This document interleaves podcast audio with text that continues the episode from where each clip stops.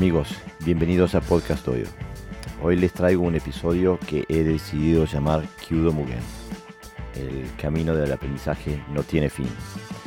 Y lo hago así porque los, temas que tratamos eh, son de absoluta profundidad y son realmente interminables. O sea que son temas con los que un karateca serio debe tratar toda su vida. Eh, en realidad este episodio estaba pensado hacerlo en dos episodios, pero eh, haciendo la edición, eh, viendo, escuchando los temas con los que hablábamos con Gerardo Valves Sensei, la verdad que no me dio el corazón para hacerlos esperar dos semanas para terminar de escuchar este podcast. Así que, mm, bueno, lo, lo publico así en su en su integridad, en su totalidad y eh, bueno, espero que lo disfruten tanto como disfruté yo haciendo este episodio. Este, bueno, espero que estén todos bien, que el COVID-19 no los maltrate demasiado, les deseo salud y nos vemos en el tratado.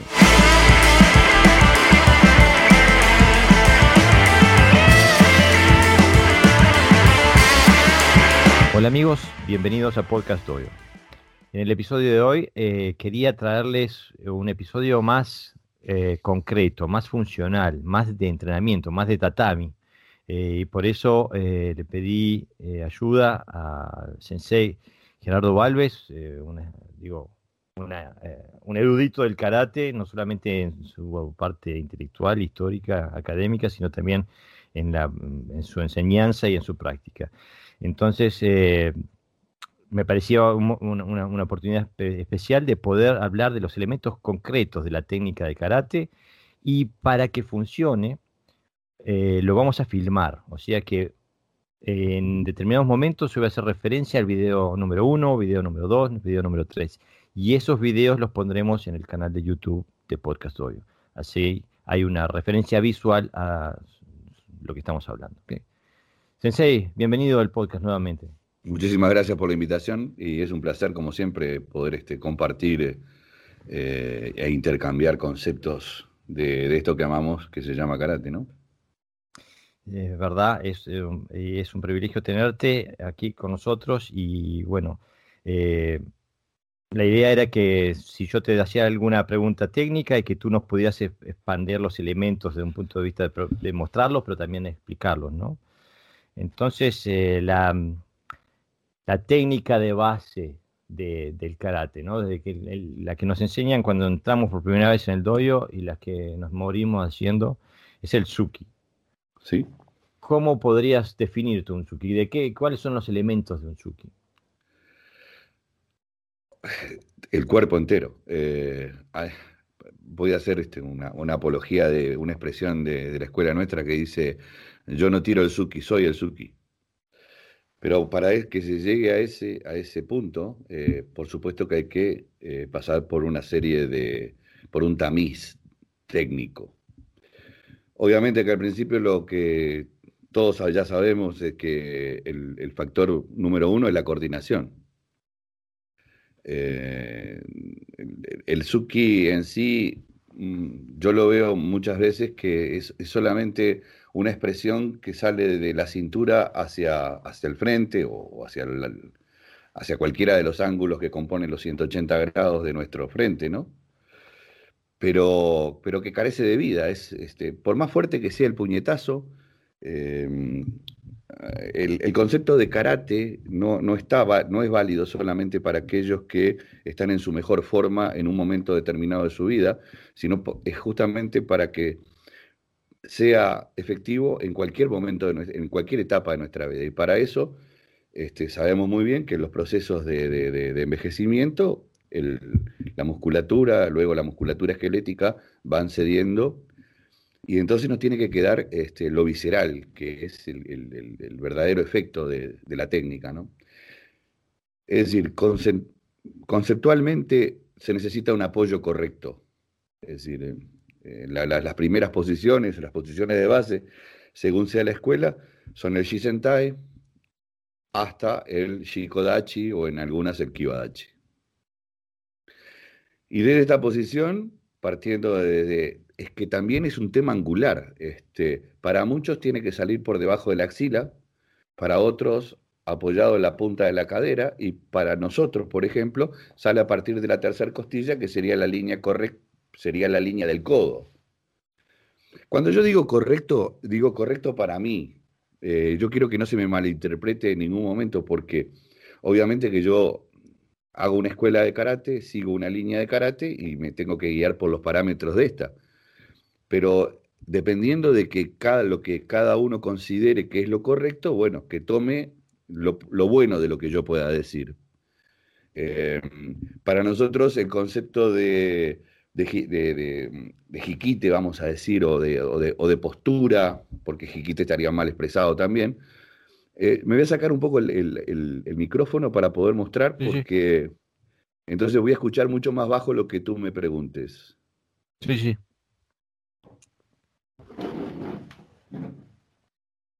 Para nosotros el concepto sería esta línea.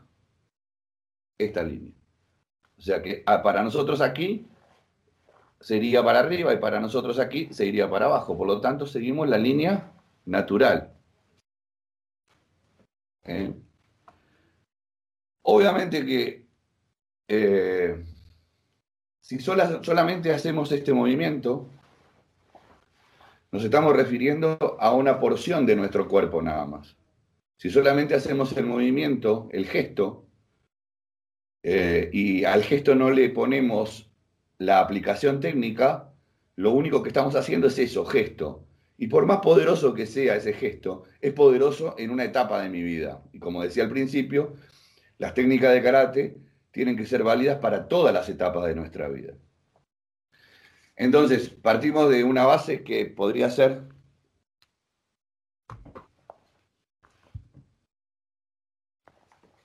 en este caso el Shisen,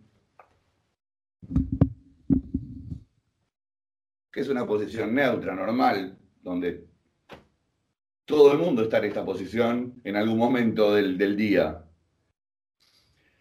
No consideramos que esta posición, que sí es muy fuerte, por ejemplo en el, el Shikodachi, o más baja todavía el Shikodachi, el Kibadachi, sea lo más natural para, poder hacer este, una técnica, porque cuanto más abrimos nuestro ángulo y nuestra base, más dispersamos también nuestro poder, ¿verdad? Por lo menos conceptualmente debería ser así.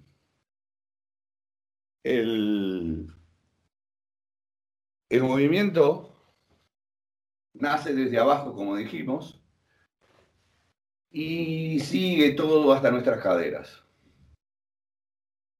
Acá sucede lo que se llama gamaku. Es decir, que toda nuestra franja baja se contrae y se contrae en el momento del impacto y se relaja en el momento de la, de la, de la retracción técnica. Eh, y el chincuchi sería justamente esa contracción, esa contracción final. O sea, el gamaku me asienta para absorber el mayor poder que puedo generar. El chincuchi lo que hace es plasmar en la técnica ese movimiento. Ese movimiento que es, en Okinawa decía que te tiene que sonar el hueso. Entonces, toda la articulación tiene que trabarse en ese momento, pero luego tiene que relajarse instantáneamente.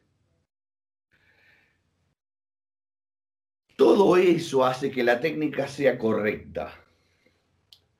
Y todo ese entrenamiento que vamos haciendo a lo largo de los años hace que eso se produzca en forma instantánea. Yo no tengo que pensar, oh, posición, eh, gamaku, chinjuchi, muchimi o whatever. No. Es decir, en la práctica luego se convierte en un reflejo condicionado. y así es como va a actuar. Por supuesto que el Suki es la técnica más importante, pero a veces cuando vemos un kata, hay una técnica que es Suki y realmente no es Suki, de repente es Teisho. De repente es un agarre. Eh, el Suki vendría a ser como la imagen genérica. Luego, a través del dominio de la técnica Suki, podemos llegar al dominio de otras técnicas que siguen la misma línea del Suki. Otro concepto importante que antes teníamos muy mal balanceado, y estoy hablando de hace 40 o 45 años atrás, es que tiene que existir un balance entre el que pega y el que recoge. Y eso no es real. No es real. Es decir, no es que uno va y el otro viene como una acción de eh, acción-reacción. No, no. Es decir, yo puedo pegar desde cualquier ángulo, con mis brazos bajos, por ejemplo, solamente proyectando desde mi cadera. Con mi brazo atrás puedo hacerlo. Y no tuve que hacer ningún tipo de retracción. El jiquite, jiquite, agarrar, traer. En Okinawa hay un viejo dicho que dice, la izquierda agarra, la derecha pega. En ese concepto. En fin. Conceptualmente, el Suki es la técnica más poderosa cuando logra. Digamos que a partir del Suki, si logramos dominar el Suki, dominamos a la bestia. Y una vez que eh. dominamos a la bestia, nos montamos a ella y a partir de ahí empezamos a hacer karate. Eh, eh, muy interesante el concepto de que se, a través del Suki se comprenden el resto de las, de las, de las técnicas que vayan por la misma línea y cómo se internalizan esos, eh, esos procesos. Que me imagino que estamos hablando de un, tiempo de entrenamiento, de, asimilación de todas estas cosas, ¿no? Es que este Kyudo Mugen, karate eh, es el estudio que no termina nunca. Mm. Sensei, usted se refiere, quiero aclarar, quiero, quiero que quede bien claro, ¿no? O sea, ¿cuál es la diferencia entre lo que nos acaba de describir y lo que y cuando eh, usted se refiere a un gesto, o sea, me da la impresión que se refiere como pareciera que fuera como una superficialidad de la técnica o eh, mire, eh, te voy a tutear porque somos amigos, así que y entonces no me llamas Sensei, sino que me llamas Gerardo y yo te llamo Jorge. Perfecto. Mira, hay escuelas que uno las ve y hacen 700.000 suki, pero como si estuviera tirando una bolsa al agua. Y entonces hacen kiai, que tampoco es kiai, quedan roncos de hacer gritos con la garganta. ¡Ya, ya, ya! Y hacen esto. Y pueden estar, y yo puedo estar, y tú puedes estar, y todos podemos estar todo el día haciendo eso. Pero si hago 10 sukis bien hechos, ya me cansé.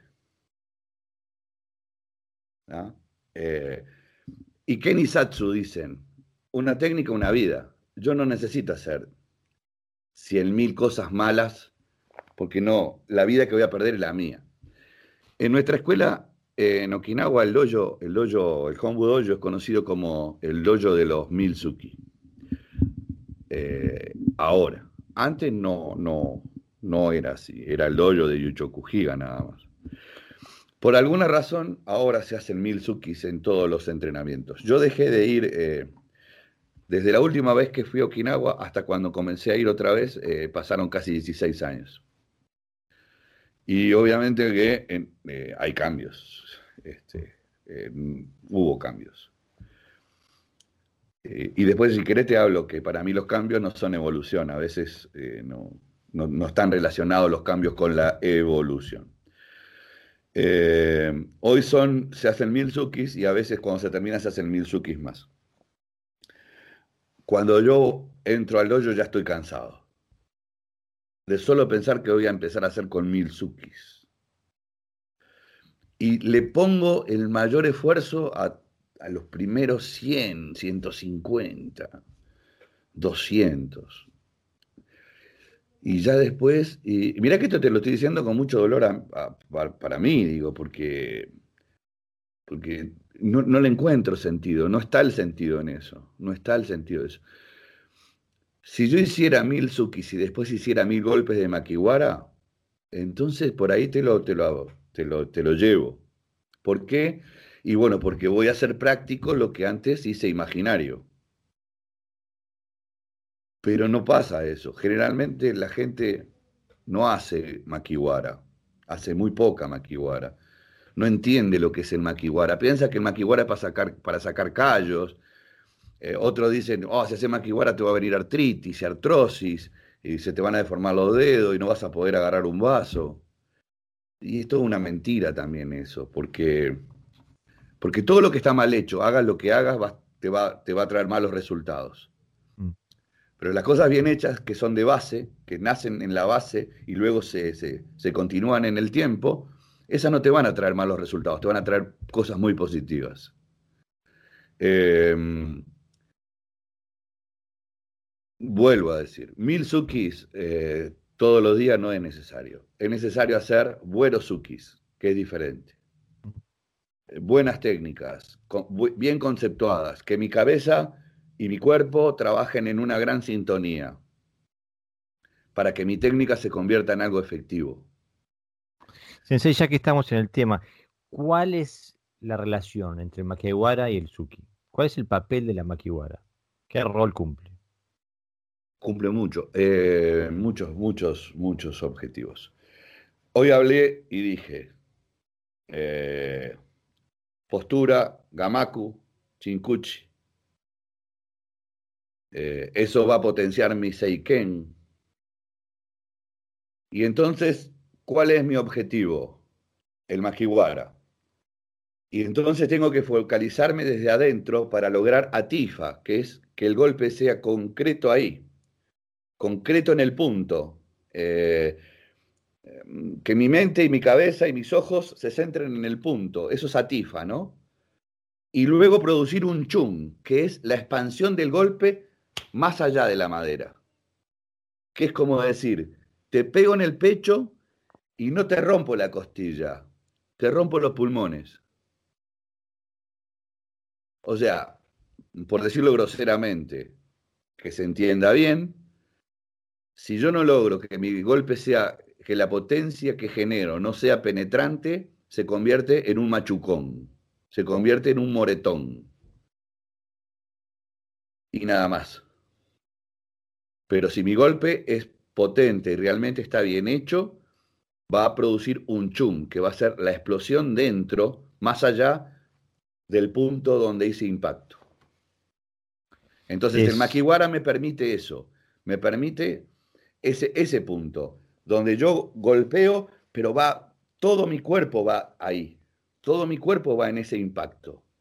Y entonces cuando llegué a la tifa, llegué al, al, blanco, llegué al objetivo y es preciso, entonces revienta atrás del maquiwara. Como lo describes, entonces, Sensei, esto es, yo diría que entonces el maquiwara es un, es un instrumento esencial Esencial, esencial. Y no lo, y no, el Senequiwara o la bolsa no, no, no lo puede comparar, no lo puede comparar. Em, no hay, ¿por qué? Eh, el, el, el, maquiwara es el gran amigo del karateca, es el maestro silencioso. Me enseña, me corrige, corrige la postura de mi mano, corrige la postura de mi codo, hace que mi hombro no trascienda la técnica, Em, hace que no rebote. Es decir, hay un montón de, factores y sobre todo fortalece mi muñeca. Em, por ejemplo, nosotros sabemos que pegamos con Kento, ¿verdad? Los dos primeros nudillos de, la mano. Pero no pegamos solamente con Kento, sino que pegamos con angulación, porque la angulación es lo que me permite que el golpe se produzca en un 70% en el nudillo del dedo este, índice y un 30% en el dedo mayor. Eso hace que se distribuya en, un punto entre medio de los dos nudillos el impacto.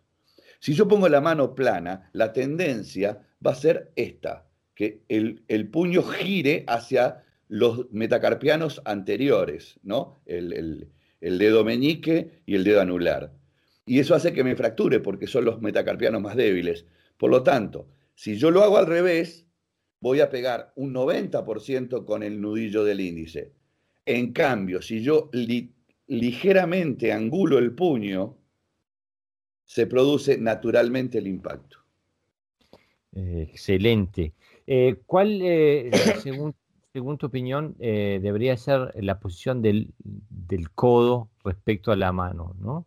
O sea, porque yo veo muchas veces que la gente rota el codo lateralmente, que el codo les queda... Lo que levantas el hombro. Seguro. En, en, vez de, de, dejar el codo... Y, pero, a ver, tenemos que partir siempre del, concepto de naturalidad. Perdóname, me voy a andar sacando y poniéndome el audífono. Perfecto, perfecto. Volvemos. Si yo digo que este es, este es mi punto medio, el codo naturalmente está ahí, eh, en una posición natural. Cuando yo doblo, el codo sigue en una posición natural. Cuando yo extiendo, el codo sigue igual no hay un, ningún, en ningún momento hay cambio de postura del codo. Entonces, cuando yo golpeo, voy a hacer que mi codo no se vaya para afuera, porque si yo golpeo y mi codo se va para afuera, lo que hay una retracción, ¿verdad? En cambio, si yo hago esto, el codo sigue exactamente igual, el ángulo este permite que el codo siga igual y evita que se produzca el levantamiento del hombro. En Cualquier maestro te va a decir, cualquier maestro de verdad, no yo, te va a decir que cuando ves a alguien practicar karate, te vas a dar cuenta si o le enseñaron bien o él lo está haciendo mal, si ves la postura de los hombros. Los hombros tienen que ser perchas, hacia abajo, siempre, siempre. Los hombros levantados hacen que la respiración se convierta en una respiración superior. Eh, bueno, tienen un montón de contraindicaciones los hombros levantados, ¿no? Sí. Eh, eh, esto es justamente lo que yo estaba buscando, porque creo que le puede dar una guía al karateca que está escuchando el podcast de lo que puede tener en cuenta en, su propia práctica. Viniendo, de, viniendo del, del shorin, del, karate clásico, original, como eh, tú muchas veces le dices, em, nunca vi un kata de shorin que tenga una patada eh, a nivel de Jordan, o sea, a, nivel de cabeza. Incluso creo que no está ni a nivel Chudan muchas veces. No. ¿Cuál es el, son las, ¿Cuál es el papel del Keri, o sea, de, la, de, de las técnicas de, patear? Eh, en el karate? Bueno, eh, nosotros tenemos, eh, a ver, el karate hace hincapié en las habilidades de cada individuo. Es decir, una persona que tiene habilidades para pateo porque tiene una buena elongación, no le puedo decir, no, no, vos no patees. Lo que tengo que ser inteligente cuando le enseño es decirle, tenés que patear cuando corresponde patear. Es decir, cuando lograste que tu táctica y tu estrategia te ubiquen en una postura donde no esté en peligro tu, tu, seguridad, tu integridad. No debo prohibir el pateo, lo que debo es enseñar a que la persona descubra el tiempo, el timing necesario para poder hacerlo. Cuando no se tiene esa, esa, esa, esa naturalidad, esa, esa condición natural, bueno, vamos a patear en aquellos puntos donde sabemos que vamos a ser realmente efectivos. Voy a, voy a patear la rodilla, voy a patear, el músculo, el, el cuádriceps crural, voy a patear la ingle, voy a patear los testículos, voy a patear eh, por detrás de la, de la rodilla, voy a golpear la cadera. Es decir, y para todo eso necesito la misma distancia para que para aplicar un suki. Mientras, mientras que eh, un suki normal, un seiken, de, cuando está estirado, ¿no? Porque en, corta distancia puedo golpear con la rodilla, pero no puedo extender para hacer un maigeri. el fundamento del keri, todos sabemos que eh, la pierna tiene cuatro veces más potencia que un brazo, ¿no? Más o menos, aproximadamente. Obviamente que para un pateador hábil, un buen golpe en la ingle del otro, un golpe en el, lateral de los, oblicuos, eh, es un golpe devastador. Ahora, ¿qué queremos? ¿Una técnica rápida y efectiva o queremos una técnica vistosa? Una técnica, una técnica de karate de verdad es la técnica no se tiene ni que ver. No, no se tiene que ver porque del momento que se ve una pierna es sumamente fácil de, poder bloquearse. Por lo tanto hay que entrenar, primero la velocidad, segundo, ¿con qué voy a patear? En el caso del Maigeri, por ejemplo, yo pateo particularmente con Sumasaki. O sea, yo entreno la punta de, los dedos de mis pies para golpear con los dedos de mis pies. Me cuesta mucho tirar los dedos para atrás para pegar con el koshi.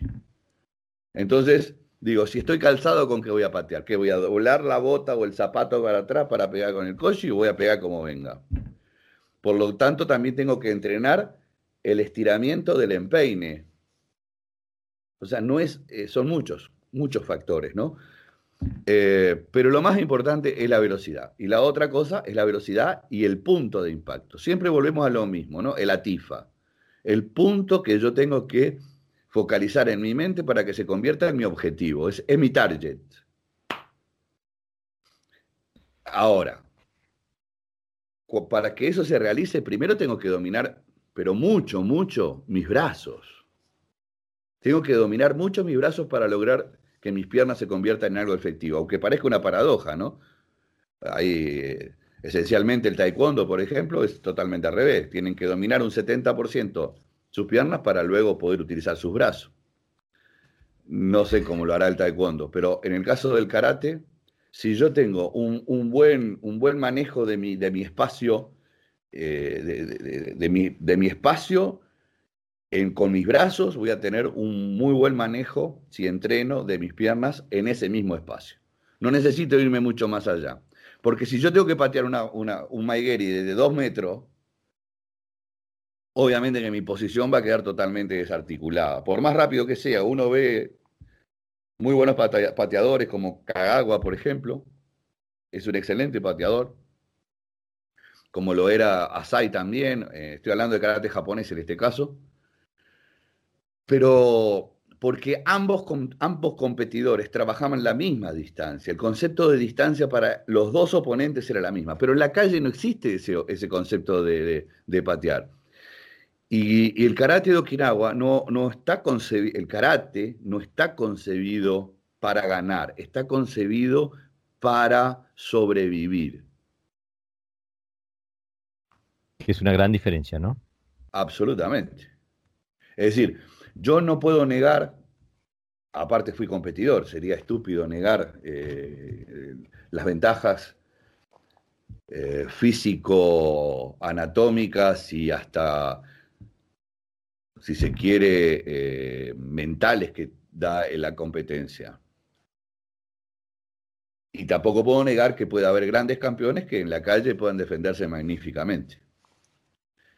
Pero vuelvo a, eso es inherente al individuo, no a lo que hacen.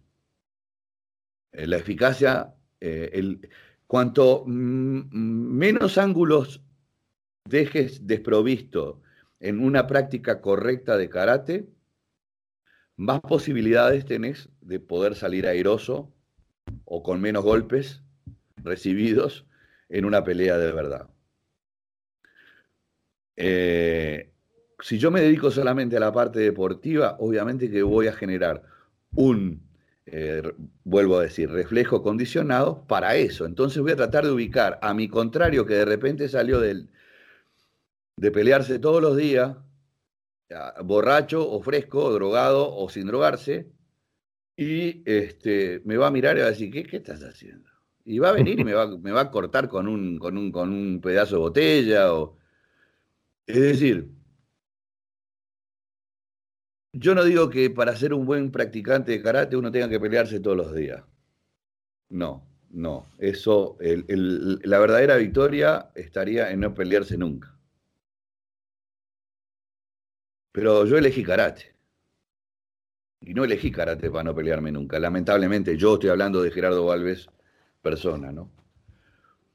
Em, Y debo reconocer que, en, el balance genérico de mi vida, estos 61 años que tengo, eh, me fue muy mal cuando quise llevar la competencia a la calle y me fue muy bien cuando peleé como lo que hace karate, que es ser sucio. Y trabajé muchos años como seguridad y trabajé muchos años en lugares, en discotecas pesadas y y no es que me haga agradable lo que te estoy diciendo, pero si en, tono de decir las cosas de verdad, hay que decirlas por la verdad. Claro. ¿Cómo yo podría decir que lo que yo hago o lo que yo represento yo, Gerardo Valves, eh, es medianamente efectivo si me miro al espejo y tiro Suki?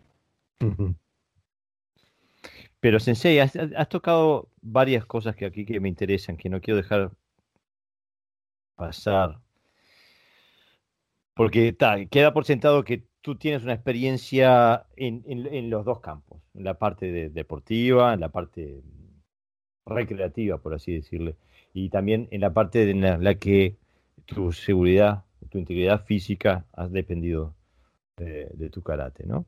Entonces, eh, por ejemplo, hay una, refiriéndote a Kerry, tú hablabas de que la distancia, el Maai, debe ser como si fuera un Suki. Eso está en gran contraste con, lo, con el manejo del MAE en, el área deportiva.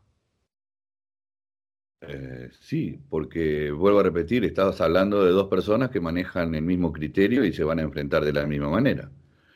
Eh, pero hay que entrenarlo como contra alguien que no maneja ese, esa misma, ese mismo criterio. Es decir, Exactamente. el karate no puede ser entrenado eh, pensando en otro karateca. Eh, no puede ser entrenado pensando en alguien que te llevará años de distancia o no, o tendrá más habilidad que vos, pero están manejando el, mismo idioma. Es decir, la, versatilidad del karate está en manejar muchos idiomas. ¿Ah? Eh, a ver, a mí esto también me costó mucho entenderlo, mucho entenderlo. Porque yo decía, pa, y yo, y yo soy una persona que hace mucha maquiwara y trabajo mucho, me gusta mucho, me gusta mucho el golpe en sí, me gusta mucho la aproximación. Pero decía, ¿y si esto es realmente, y si yo me estoy volviendo en una persona violenta por, por antonomasia? Eh, estoy, ¿qué, qué, qué está pasando por mi cabeza? ¿Me estoy volviendo loco? ¿Pienso que soy un samurái? ¿Qué pasa? Entonces, me tuve que replantear muchas veces, sobre todo los últimos digamos que hasta los 30 años era una cosa, y después de los 30 empecé un proceso de retrospección sobre, sobre lo que yo buscaba. Y entonces yo dije, me puse tres puntos, que ya existían, no es que yo eh, lo, lo empecé a descubrir en mí. Cuando yo tengo la necesidad de enfrentarme con alguien, ¿qué es lo que tengo que hacer primero? Primero tengo que medir la agresividad que trae el otro. Y vos dirás, pa, pero eso es dificilísimo. No, no es difícil. Porque la experiencia te lo da eso. La experiencia te da si la persona es más bocona que, que, realista o si va a ir al frente y va a ir al frente. ¿Ah? Hay mucha gente que habla y putea y pa, pa, pa, pa, pa, y si puede te garronete la pega atrás de la oreja. Pero va a ser eso, porque no, no, no, no, es, no es de enfrentar. Entonces, empezar a evaluar, trabajar la psicología de la pelea. Matsumura, que fue, yo, yo, creo que el gran, el gran sistematizador del verdadero karate, o sea, del karate que hoy medianamente hacemos, era un tipo que tenía una gran psicología. Entonces, uno no, no solamente puede quedarse con la parte técnica, hay que utilizar la cabeza, hay que utilizar la vista, hay que agudizar el oído. El contexto es muy grande. Por eso yo me río cuando habla y gente que cambia cosas dentro del karate y dice, porque esto es evolución. Eso no es evolución. Eso es agregarle cosas porque no sabes cómo eh, desenterrar lo que tenés atrás. Sacarle brillo a esas técnicas y poder entenderlas y entender qué hay, porque para aplicar algo tenés que tener buena visión, buen oído, tenés que tener buena respiración, tenés que tener un mínimo de movilidad. Es fácil copiar y acá traigo esto de Jiu-Jitsu, traigo aquello de Judo, traigo aquello de, aquel estilo de karate, traigo aquello de Kempo, traigo aquello de Kung Fu.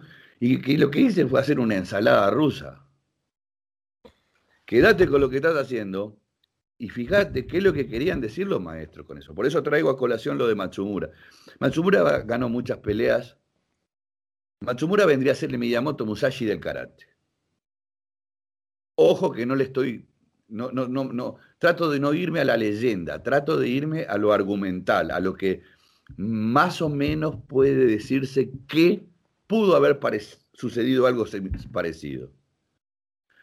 Porque cuando todo el mundo te dicen que era un tipo inteligente, bueno, podés pensar que es un OPA, es un tipo inteligente. No será todo lo inteligente que querrían todos, pero es un tipo inteligente. Cuando todos te dicen que tiene una mirada aguda, y son varios los receptores que te es porque el tipo tiene una mirada penetrante, un tipo que te miraba y te, y te, y te imponía respeto. O sea, vámonos a eso, no vamos al, a, de todas las historias creernos todas las historias. Vamos a creernos aquellas que nos dicen cómo era la personalidad de ese tipo. Y era una, una personalidad inteligente. Ganaba peleas asustando a los demás.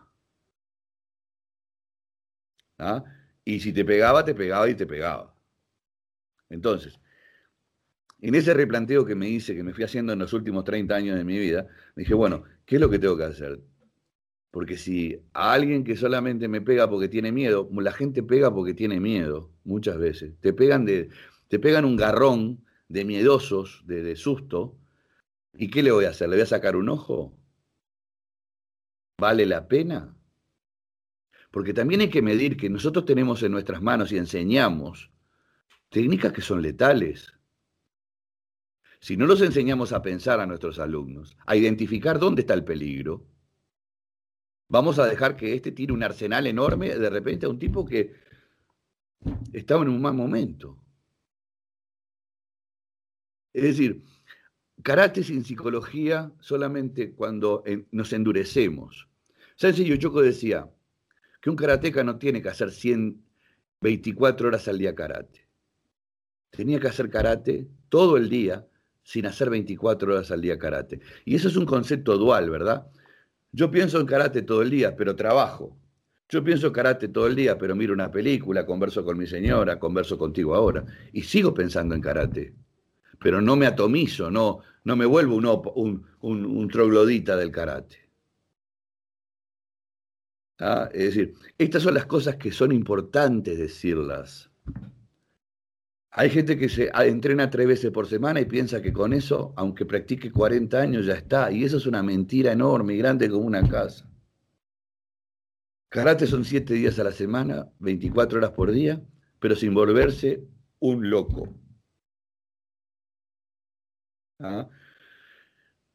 Yo cuando estoy haciendo algo en mi trabajo, yo trabajo en mantenimiento de edificio. Y trato de que, no sé, haga lo que haga, trato de ponerle lo más parecido a karate.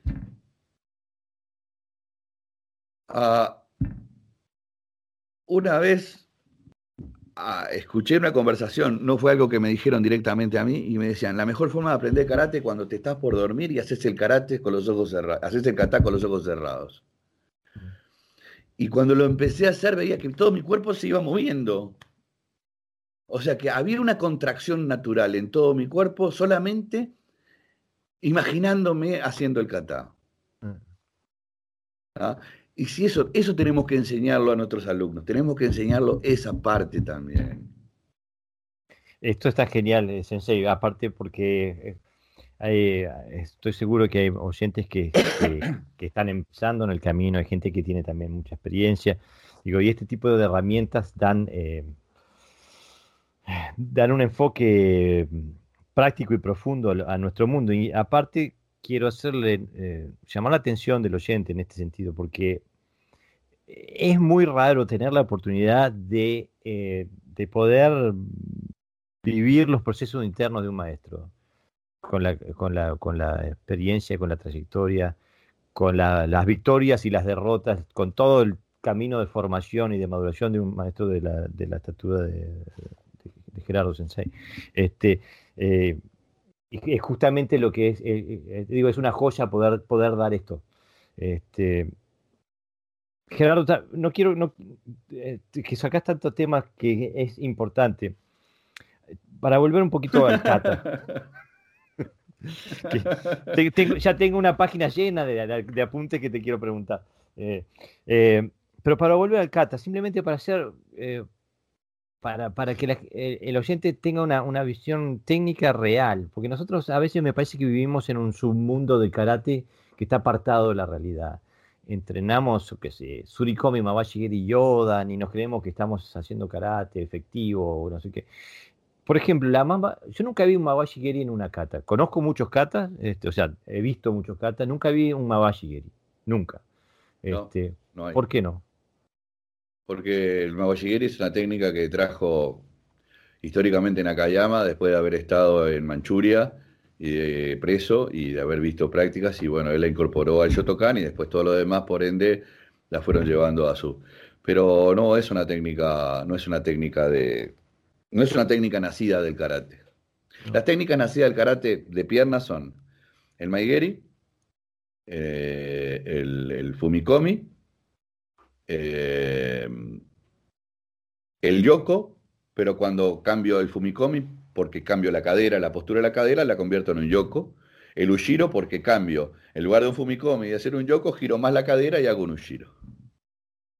Eh, el, barrido normal, pero el barrido lo tenemos en los katas, hay un montón de katas que tienen barrido, ¿no?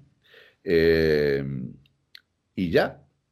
Y el, el, Mikazuki, este, que es lo más parecido al Mawashi, y el, en, el, en, el, caso del Keage, por ejemplo, el Megeri Keage, que podemos ver, algunos los tienen, otros no, en el Gojujiho, en el, en el, en el eh, Usaishi, eh, porque es una técnica que se mete entre las piernas. Entonces es una técnica que entra recta, golpea recta a la entrepierna. Este, y básicamente eso son las técnicas de pierna. Digo, pero eh, vuelvo, el, concepto es que la técnica que se ve es una técnica fácil de defender. ¿Ah? Entonces, hay que entrenar las técnicas de tal forma que no se puedan ver. Eh, para eso también hay una forma de entrenar. Si yo me paro frente a alguien y lo miro mirándolo a los ojos, veo piso en el medio, quiere decir que él también ve piso en el medio. Por lo tanto, ve mi movimiento. Si yo mirando a los ojos veo la rodilla, él va a ver mi rodilla y ya no le va a dar tiempo a defender. Eh, más o menos. Por eso hablo de inteligencia. Eh, cuando yo, cuando, perdón que hago referencia mucho a mis cosas personales. Cuando yo entraba a las competencias de karate, a lo que saliera, generalmente perdía. Cuando yo planificaba mi táctica porque la hacía en base a una técnica determinada que iba a ejecutar, las posibilidades se dividían en un 50 y un 50%. O sea que tampoco hay una definición de que porque vos lo planifiques y lo entrenes de determinada manera te va a salir exactamente, ¿no? O sea, estás, peleando con alguien que está vivo. Eh, eh, eh, y, con esto, ¿qué quiero decir? que no se puede entrar a ningún lado sin pensar antes en algo. No que sea obsesivo, porque si es obsesivo, como yo estoy pensando en lo mío, dejo de ver lo que hace el otro. No, no, no. Al contrario, tengo que llevar al otro a mi juego.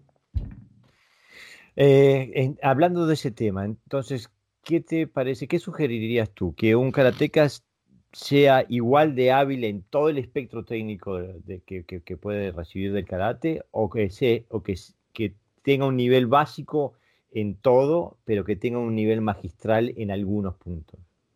Yo, creo que al principio todos tenemos que ser generalistas. Al principio, al principio. antes que. Esto es como la. Esto como la infancia y la adolescencia, ¿no? Es el mismo proceso. Eh, entonces, al principio, tenemos que ser esponjas que asimilemos información, conocimiento y práctica. Y luego tenemos esa parte, nos convertimos en adultos y entonces elegimos. Yo podría ponerte algún ejemplo, pero no quiero porque creo que nos está escuchando mucha gente y lo que yo te diga creo que puede herir susceptibilidad. Pero, o, la buena educación. Este, pero, a ver, primero podemos barrer con todo y luego podemos elegir, ¿no? Cambiamos de paladar. Eh, y eh, las técnicas de karate pasa eso. Primero las manejamos todas y queremos hacerlas todas y las entrenamos todas y somos unos fenómenos. Pero luego tenemos que angular, angular, angular. Una vez ya las domino, ya las conozco. No las domino, pero las conozco. Entonces tengo que dominar, empezar a dominar una o dos o tres que sean mías, que las haya hecho mías, que las haya convertido en, en parte de mi patrimonio y trabajar sobre esas. Entonces, al principio todos tenemos que ser generalistas y luego intentar convertirnos en especialistas. En mi opinión. Muy bien, perfecto. Eh, entonces... Esto es así, perdóname, perdóname, que, pero te pongo un ejemplo aquí. Suponete que te gusten las cosas dulces. Entonces tenés masitas, postre, chocolate, dulce de leche, helado. ¿Qué te lo vas a comer todo? Al principio te lo come todo, te agarras un empacho, no le sentiste gusto ni al chocolate, ni a la torta, ni a la bomba, ni, no le sentiste gusto a nada. Entonces, después, ¿qué haces? Te volvés inteligente cuando ves una mesa de postre, tuc, apuntás a uno, tuc, y a ese vas y a ese lo disfrutás. Esto es lo mismo. Y eso también va relacionado también al, elemento táctico, estratégico que, nombrabas antes, ¿no? O sea, que, que me imagino que, que vas decidiendo claro. cuál es tu táctica de acuerdo a tus fortalezas, ¿no? Exactamente. Y eh, a su vez, que esa táctica sea el efecto que vaya a hacer el otro, ¿no? O sea, llevar al otro a su error. Seguro. Porque la, uno tiene que leer a veces libros, libros viejos, ¿no? Por ejemplo, eh, eh, si no te gusta leer a Musashi, por ejemplo, pero eh, el libro chino de la guerra, este, de, ¿cómo se llama? El, eh, el pero no me acuerdo. Sé a quién te refieres, pero no me acuerdo. sí, sí, ahora no me acuerdo. Sun Tzu o algo así. Sun Tzu. El libro, el libro, el libro de Sun Tzu es un libro que marca la estrategia. Vas a hay que entenderlo bien. Es un libro que también este, eh, hay que leerlo por lo menos 20, 30 veces. No es muy largo tampoco, así que se puede leer bien 20, 30 veces. Y te vas a dar cuenta que hay muchas cosas que se aplican a la vida cotidiana. El gran error del karateca es cuando se cree que es karateca y nada más. El karateca es como el mecánico, como el doctor, como el barrendero. Eh, el karateca debe asociar todos los componentes de su vida a su arte pero no se puede olvidar de todos los componentes de su vida. Entonces, si hay tácticas que se hay tácticas de karate que se pueden aplicar en, la venta de autos o, eh, eh, claro que sí. ¿Ah? Es decir, hacer un DI al pensamiento del otro, ya estás entrenando karate aunque no te estés moviendo. Cuando te anticipas al movimiento del otro en cualquier área de la vida, eh, en el error y en el acierto, porque eh, yo pienso que uno aprende más de las derrotas que de las victorias, y de eso no me cabe la menor duda. Este, pero bueno, eso también es karate. O sea, karate estamos haciendo ahora cuando estamos conversando. Es decir, yo estoy conversando contigo y tengo ganas de moverme, pero, pero si me muevo no te explico nada. Entonces es complicado, ¿no? Hay que encontrar el término medio para, el, este medio auditivo. Eh, pero bueno, para volver al Kerry, digo. Volvemos al Kerry. Eh, eh, porque a mí me fascina, yo siempre fui un mal pateador, siempre, nunca me vino natural, siempre tuve que, trabajarlo mucho para, hacerlo, para que funcione medianamente. Y siempre me fascinó, tuve que estudiarlo, concientizar todos los procesos para poder hacerlo funcionar medianamente. Entonces, ¿qué te parece? ¿Cuáles, eh, ¿Qué elementos debe de tener una persona que quiere patear un Maigeri? ¿Qué elementos tiene técnicos, fisiológicos, tiene que estar en, su conciencia en el momento de hacer un Maigeri? Bueno, yo, a ver, yo tuve que hacer una reconversión. Yo tengo una muy buena. Este, ahora, ahora sufro de una artritis de cadera. Eh, eh, que me tengo que estar dando inyecciones cada dos o tres meses, junto con una doble hernia de, disco lumbar, eh, lo cual me, limita bastante el trabajo de piernas. Pero eh, tengo una elongación natural completa, natural, vuelvo a repetir, natural. No tenías que estirar. No, naturalmente. No, ni siquiera ahora tendría que estirar porque es natural. Este, entonces yo no, no, me, me, me salteé la parte del esfuerzo. ¿Entendés? Pero ¿qué pasa? Pues tuve que reconvertir, porque para hacer una buena técnica tenés que pasar por esfuerzo. Porque si no es muy flácida la técnica, es muy soft. Y yo quería hacerla strong, la quería hacer fuerte. Entonces tuve que hacer el proceso inverso. O sea, mientras que vos me estás diciendo que tuviste que hacer mucho, mucho esfuerzo para lograr tener una, una técnica aceptable, yo que ya tenía una técnica aceptable, tuve que irme para atrás para saber lo que había que sufrir para que mi técnica fuera mejor. No ya no aceptable, sino buena. Sí, porque hay una diferencia entre la flexibilidad y la movilidad, ¿no? Oh, poder, por supuesto. Poder, poder llegar con potencia y no solamente llegar, ¿no? Entonces, en, e, e, en, ese trabajo inverso, en ese trabajo inverso, empecé a descubrir los mismos trabajos que el Suki. Mira qué casualidad. Que tenía que tener buena postura, que tenía que tener buen gamaku, tenía que tener buen chincuchi, tenía que tener explosión. O sea que tenía que tener muchimi. ¿Por qué? Porque la técnica sin muchimi de piernas, de cualquier técnica, brazo, pierna, lo que sea, se convierte en una técnica estanque, una, estanco, una técnica que, queda este, eh, apretada. Mientras que si yo genero toda esa potencia que vengo a través del proceso que te acabo de decir, cuando voy y vengo, ¡bum! genero esa fuerza de látigo que me produce que la explosión se produzca, que el unchun se produzca, que el, el objetivo esté logrado, haya golpeado en ese punto. Ese proceso es el que hay que buscar. No dejar, o sea, en lugar, en lugar de que la pierna se vaya y vuelva, vos tenés que hacerla ir y volver. No es la pierna, sos vos. O sea, en el momento que sos consciente que sos dueño de la técnica y no la técnica dueño, dueña de ti, entonces empezás a mejorar significativamente la ejecución. En cuanto a que si hago una técnica más alta, más al medio o abajo, eso depende de como te decía, hay que darle la libertad al practicante de que haga uso de sus cualidades. Si las tiene, fenómeno. Si no las tiene, hay que decirle, no, mira, esto no es para vos. Agarrá para este lado. Eso te puede hacer perder a alumnos si vos vivís de eso. Si no vivís de eso, entonces te vas a sentir mejor porque vas a hacer que tu alumno deseche esto y vaya por el otro lado que es por el que le va a ir bien. Sí, creo que hay muchos tipos de alumnos. Digo, ahora tuvimos las fiestas. Yo tengo un doyo con. Variamos, ¿no? Pero pre-pandemia éramos alrededor de 150. Eh, y ahora en estas fiestas, el, el, 24 fui solo al doyo.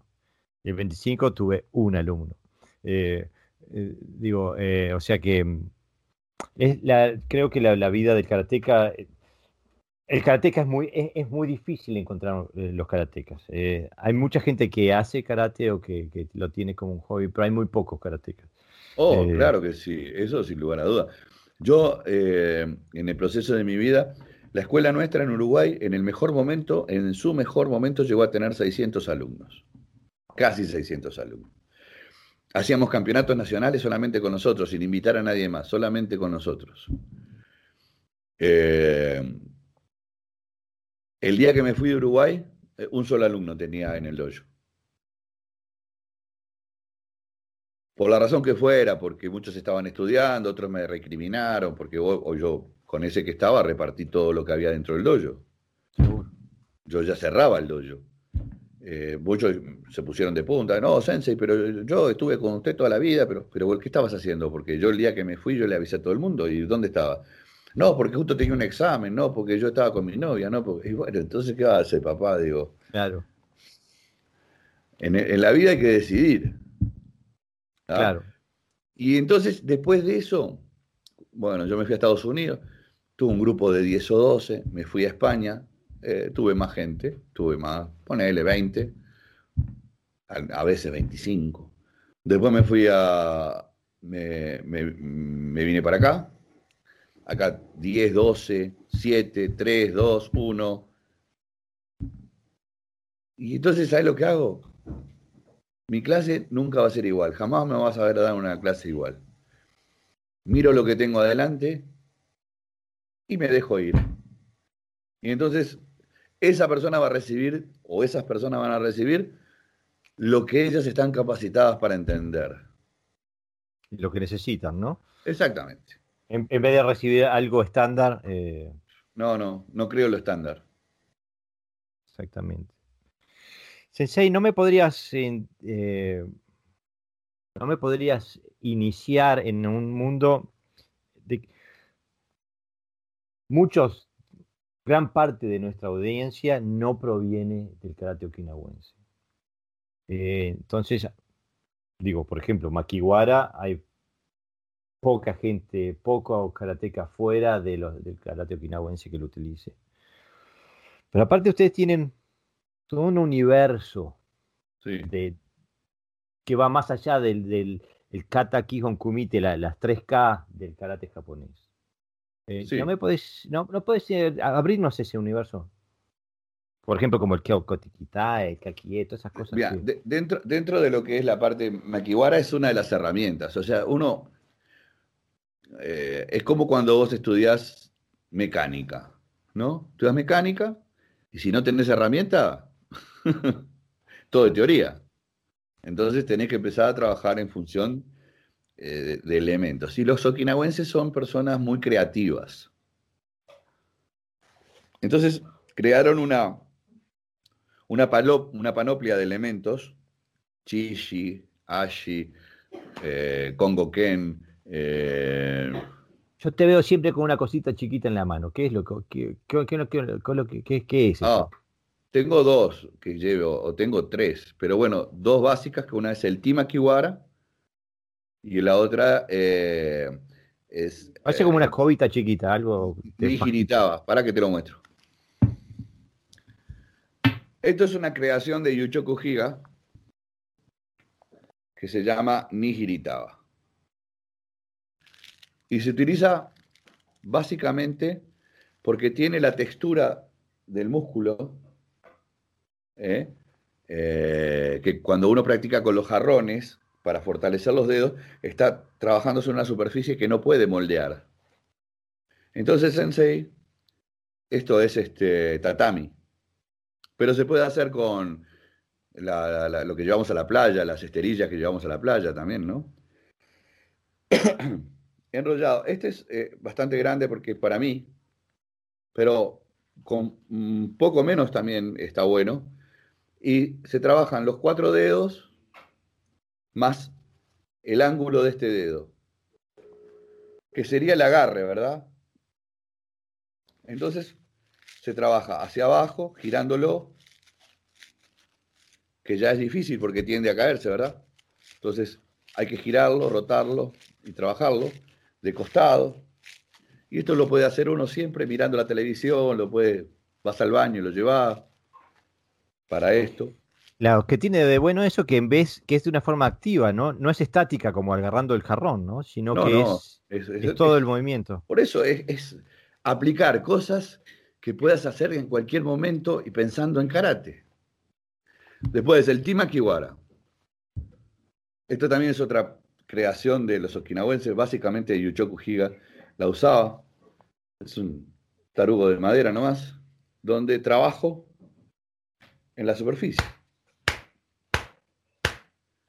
Entonces, genero también el mismo concepto de explosión. Pero en un microcosmos. pero es pequeñito el recorrido. ¡Pam! Y puedo trabajar matando la parte nerviosa de arriba para que cuando haga huracán no me duela. En fin, digo. Y el otro elemento es el Daruma.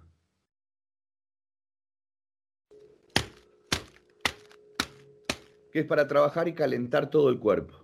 Eso lo escuché nombrar, o lo leí en el libro de Mark, Bishop, cuando, visita Yuchoko Higa, Higa habla sobre eso. Sí. Y lo ve usar eso. Sí. Que es algo propio nada más de Kyodokan. ¿Eh?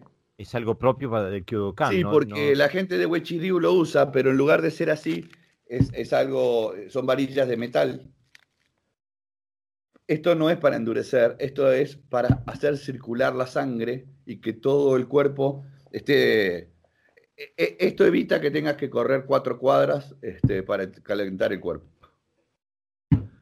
Y lo hace de una forma... ¿Hay algún aspecto psicológico también de acostumbrarse al impacto? No, no, no. Porque no, no es fuerte. No. No, es, bueno, es un montón de varillas de paja juntas que hacen, hacen su fuerza, ¿no?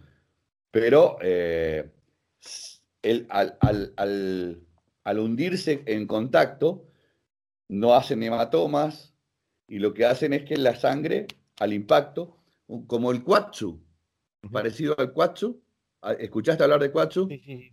Ok, hace el mismo, un efecto similar. O sea, eh, trabaja por percusión, que todo el cuerpo vaya, nervios, este, musculatura esquelética, hasta la piel, vaya tomando este, se vaya calentando y vaya energizándose, ¿no? Qué interesante, nunca lo vi usar en la práctica. Eh, tenemos que, tenés, que hacer un video. Sí, pero e, es bien sencillo porque es, eh, también se puede hacer con las manos, pero cuando uno, está, cuando uno está solo no lo puede hacer con las manos. Entonces,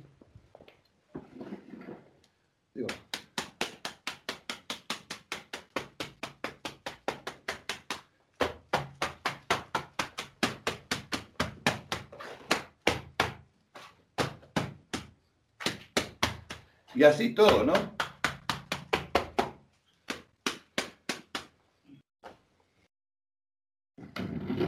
Son prácticos los okinawenses, no son complicados. Interesante.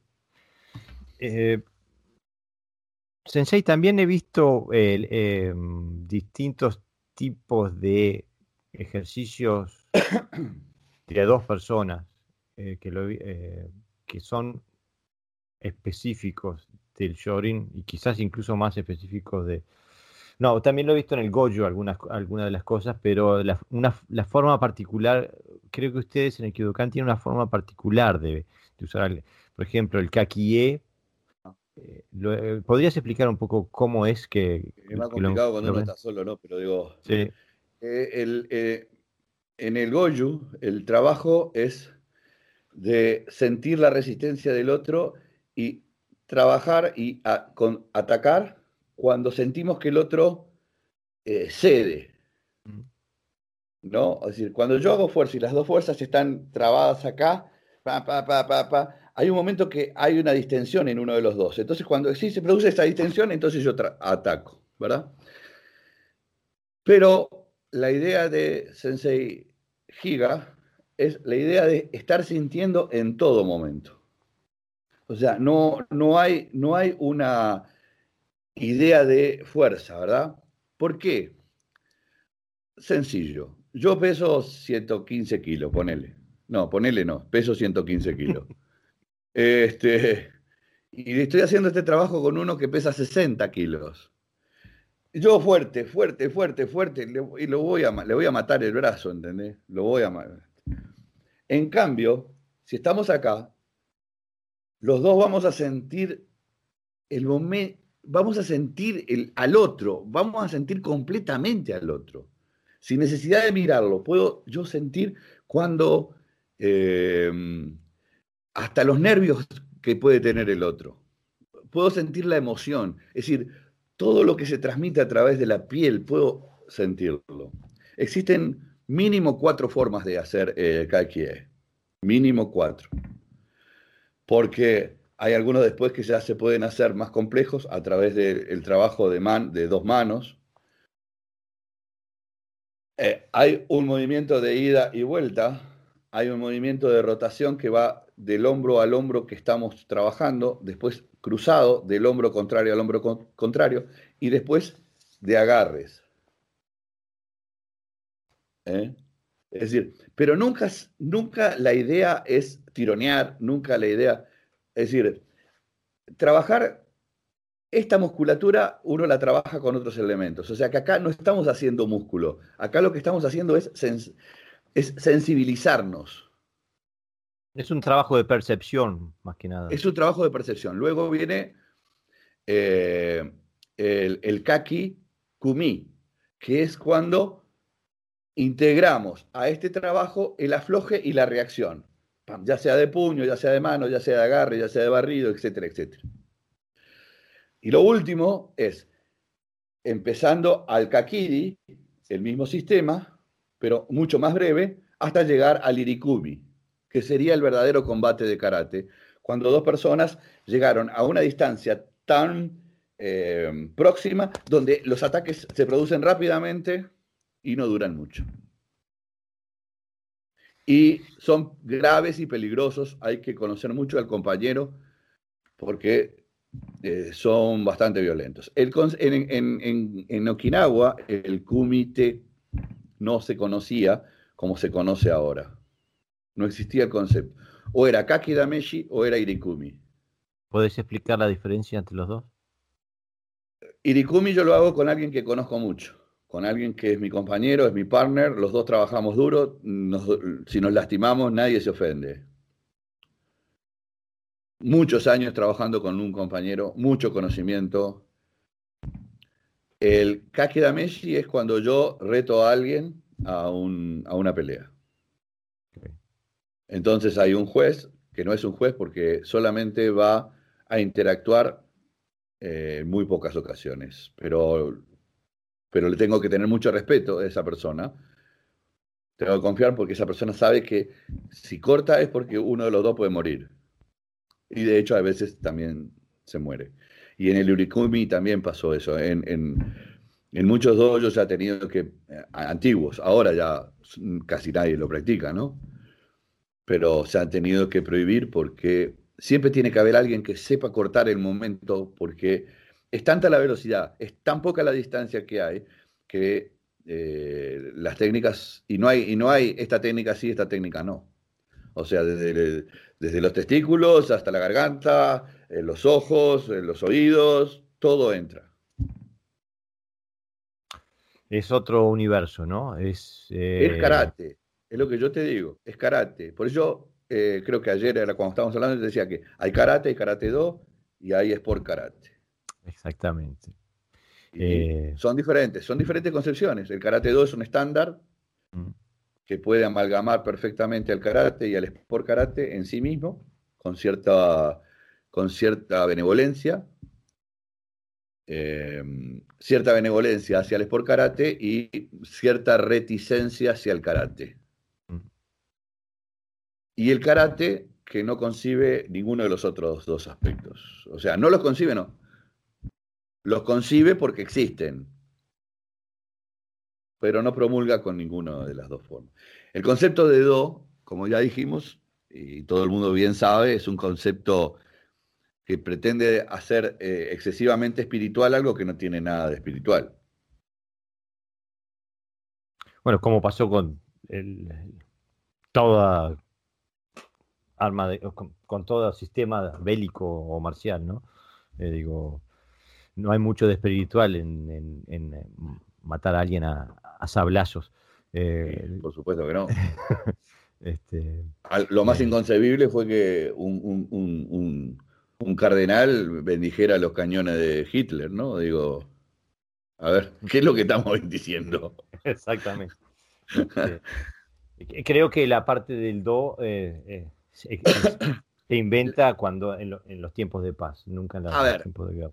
La espiritualidad está involucrada y eso está bien, hay que, hay que entenderlo. O sea, los, orientales eh, en general, los, eh, okinawenses no están exentos de eso, son personas que, que, son espirituales naturalmente. ¿Por qué? Porque creen en los espíritus, creen en los kami. Em, son muy respetuosos de, de, de, de las tumbas. Em, es más, ponían guardianes que eran expertos, artistas marciales para cuidar las tumbas. Porque otras personas no tenían el espíritu forjado. Había que tener el espíritu forjado para convivir en el cementerio. ¿ah? Entonces, sí hay un aspecto espiritual, sí hay, pero no hay un dogma espiritual. ¿ah? No, por ejemplo, Nagamine Sensei, él naturalmente era una persona espiritual porque él era practicante de Zen.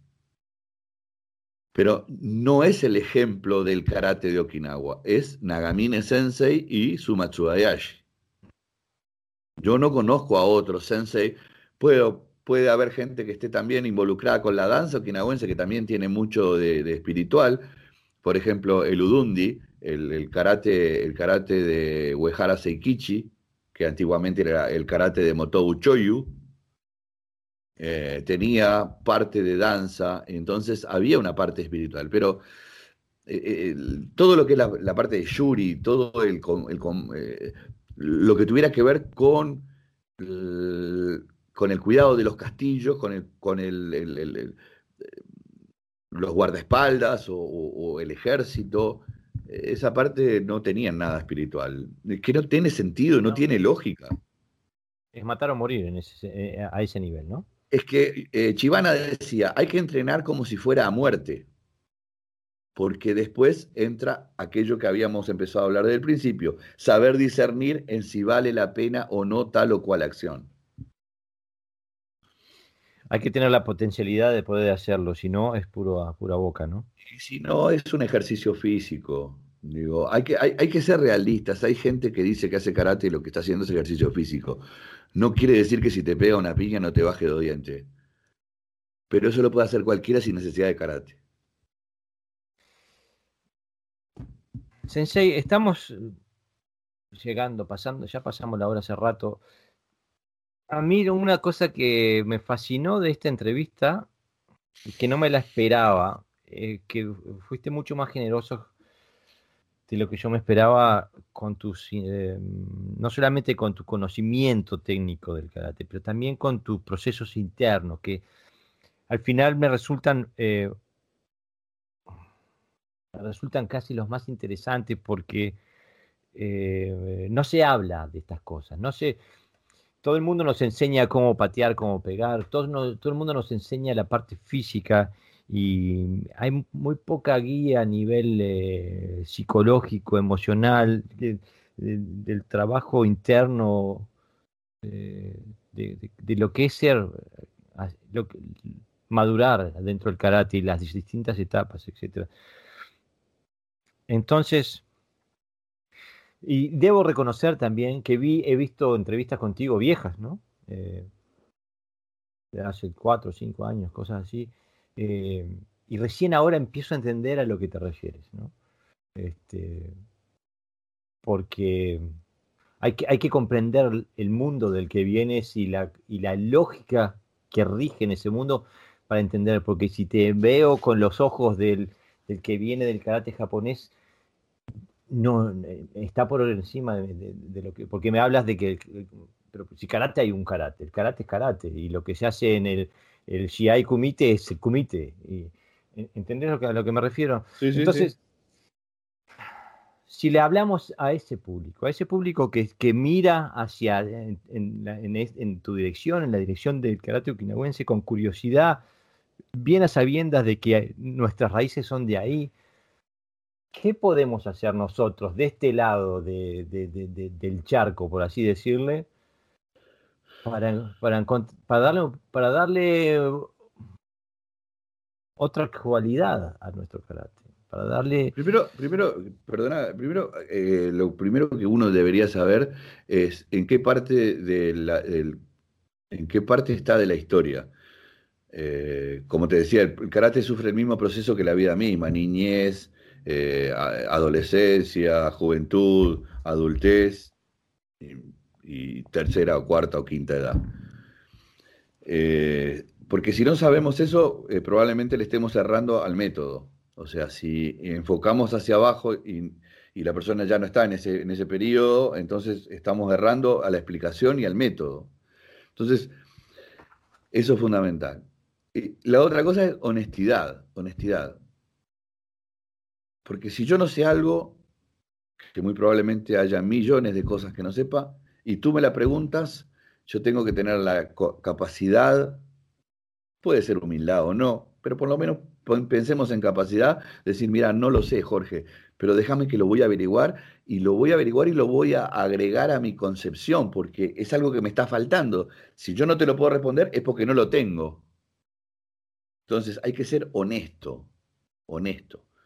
Eh, todos los que estamos en este camino mm, tenemos más para aprender que lo que hemos venido aprendiendo, independientemente de los años que ya llevemos puesto arriba. ¿Ah?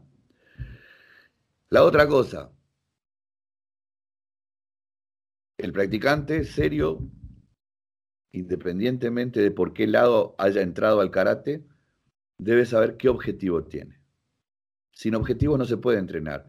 Es lo que te decía hoy, que si yo entro a una pelea sin saber lo que voy a hacer, estoy casi perdido, casi perdido. O el otro tiene ese malazo y muerto de miedo y entonces yo me agrando, pero si el otro tiene claro lo que hace, yo ya estoy perdido. Entonces yo no puedo entrar a ningún lado ni hacer esto sin objetivos. Tengo que tener objetivos. ¿Cuál es mi objetivo? Ganar una medalla, ganar una copa, eh, sentirme seguro de mí mismo, eh, ver algo más allá que la técnica, entender más allá que el movimiento, entender el movimiento y luego más allá del movimiento. En fin, eh, ¿qué me gusta más, la espectacularidad o el convencimiento de mi eficacia? que me aplaudan o mantenerme en, el conjunto de la gente pasando lo más desapercibido posible. Y en función de todo este tipo de cosas que te acabo de decir, es que, es que unos están en un lado y otros quedarán eternamente en otro. en, el medio, eh, en el medio no se puede estar, ¿eh? No. Estás en una o estás en la otra, exactamente completamente de acuerdo, Sensei. Porque creo que hay muchos aspectos del kata este, que, que crean confusión, que crean confusión. Crean confusión para los que se creen que son tradicionalistas y creo que y confusión para los que compiten haciendo kata. Este, creo que hay un error conceptual en ambos puntos. Lo que pasa es que nosotros somos, somos acumuladores de kata, generalmente, todos, las, todas las escuelas son acumuladoras de kata. Esto en cierta manera se le debe, se debe a una necesidad en su momento que fue la de que no se perdieran antiguas formas.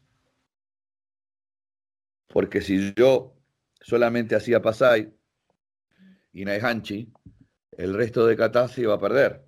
Entonces, yo sí hacía Pasai y Naihanchi, aprendía Kusanku, aprendía Shion, aprendía Shite, que no eran mi especialidad ni la, ni la iban a hacer nunca, pero salvaguardaba una herencia. Así lo hicieron muchos. Matsumura fue un sintetizador de todo esto. Luego vinieron otros maestros. A algunos se les fue la mano, como Mabuni, ¿no? que ojo, me parece bárbaro. Me parece bárbaro porque gracias a él se conocen un montón de formas. Pero lo que pasa es que después se distorsionaron tanto, porque en tu cabeza vos tenés un límite de información. Y hay algunos que no se parecen en nada, supongo yo, a lo que, a lo que aprendió. Creo que después le dio su propia identidad. Entonces, es bueno y es malo. Hay que tratar de preservar los kata con la, con, el, la mínima eh, modificación posible. Aunque nos parezca que estén mal, aunque nos parezcan que están... Que no, no hay que ser tan soberbios. No porque yo le agregue esto, porque me parece que así es como debe ser, o porque lo suba o le baje el brazo, es porque está bien. Capaz que hay que entender por qué ese brazo está arriba por qué ese brazo está abajo. Entenderlo. ¿Ah? Entonces, quien modifica los kata está modificando esencia, está modificando, está modificando sentido. ¿Ah? Entonces tratar de conservarlos, por lo menos estos que tenemos ahora, no hacerle ningún cambio, no porque me guste a mí, porque yo soy más alto y entonces esto me queda más cómodo, yo soy más bajo y entonces esto me queda más cómodo. No se trata de comodidad, se trata de, de estudio, de investigación.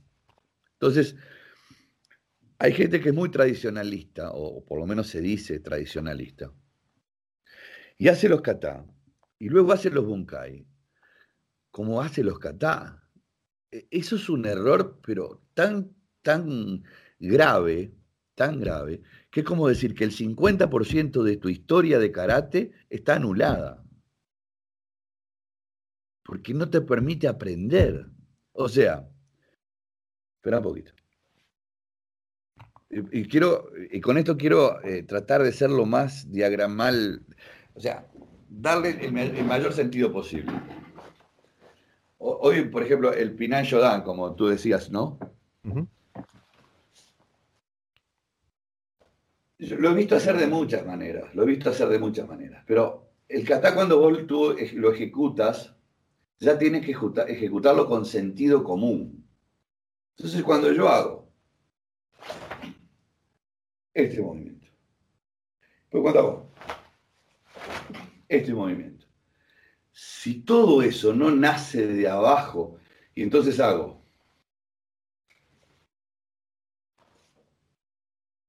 esos movimientos, pero no es kata.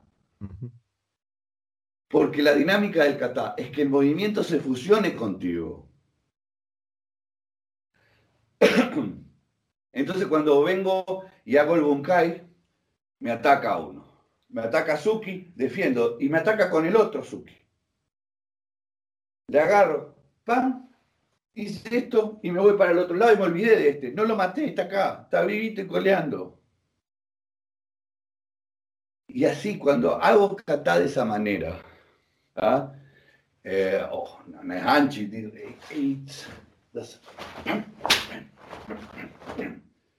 cuando no peleo en el kata, cuando no traigo esa energía, el kata está muerto.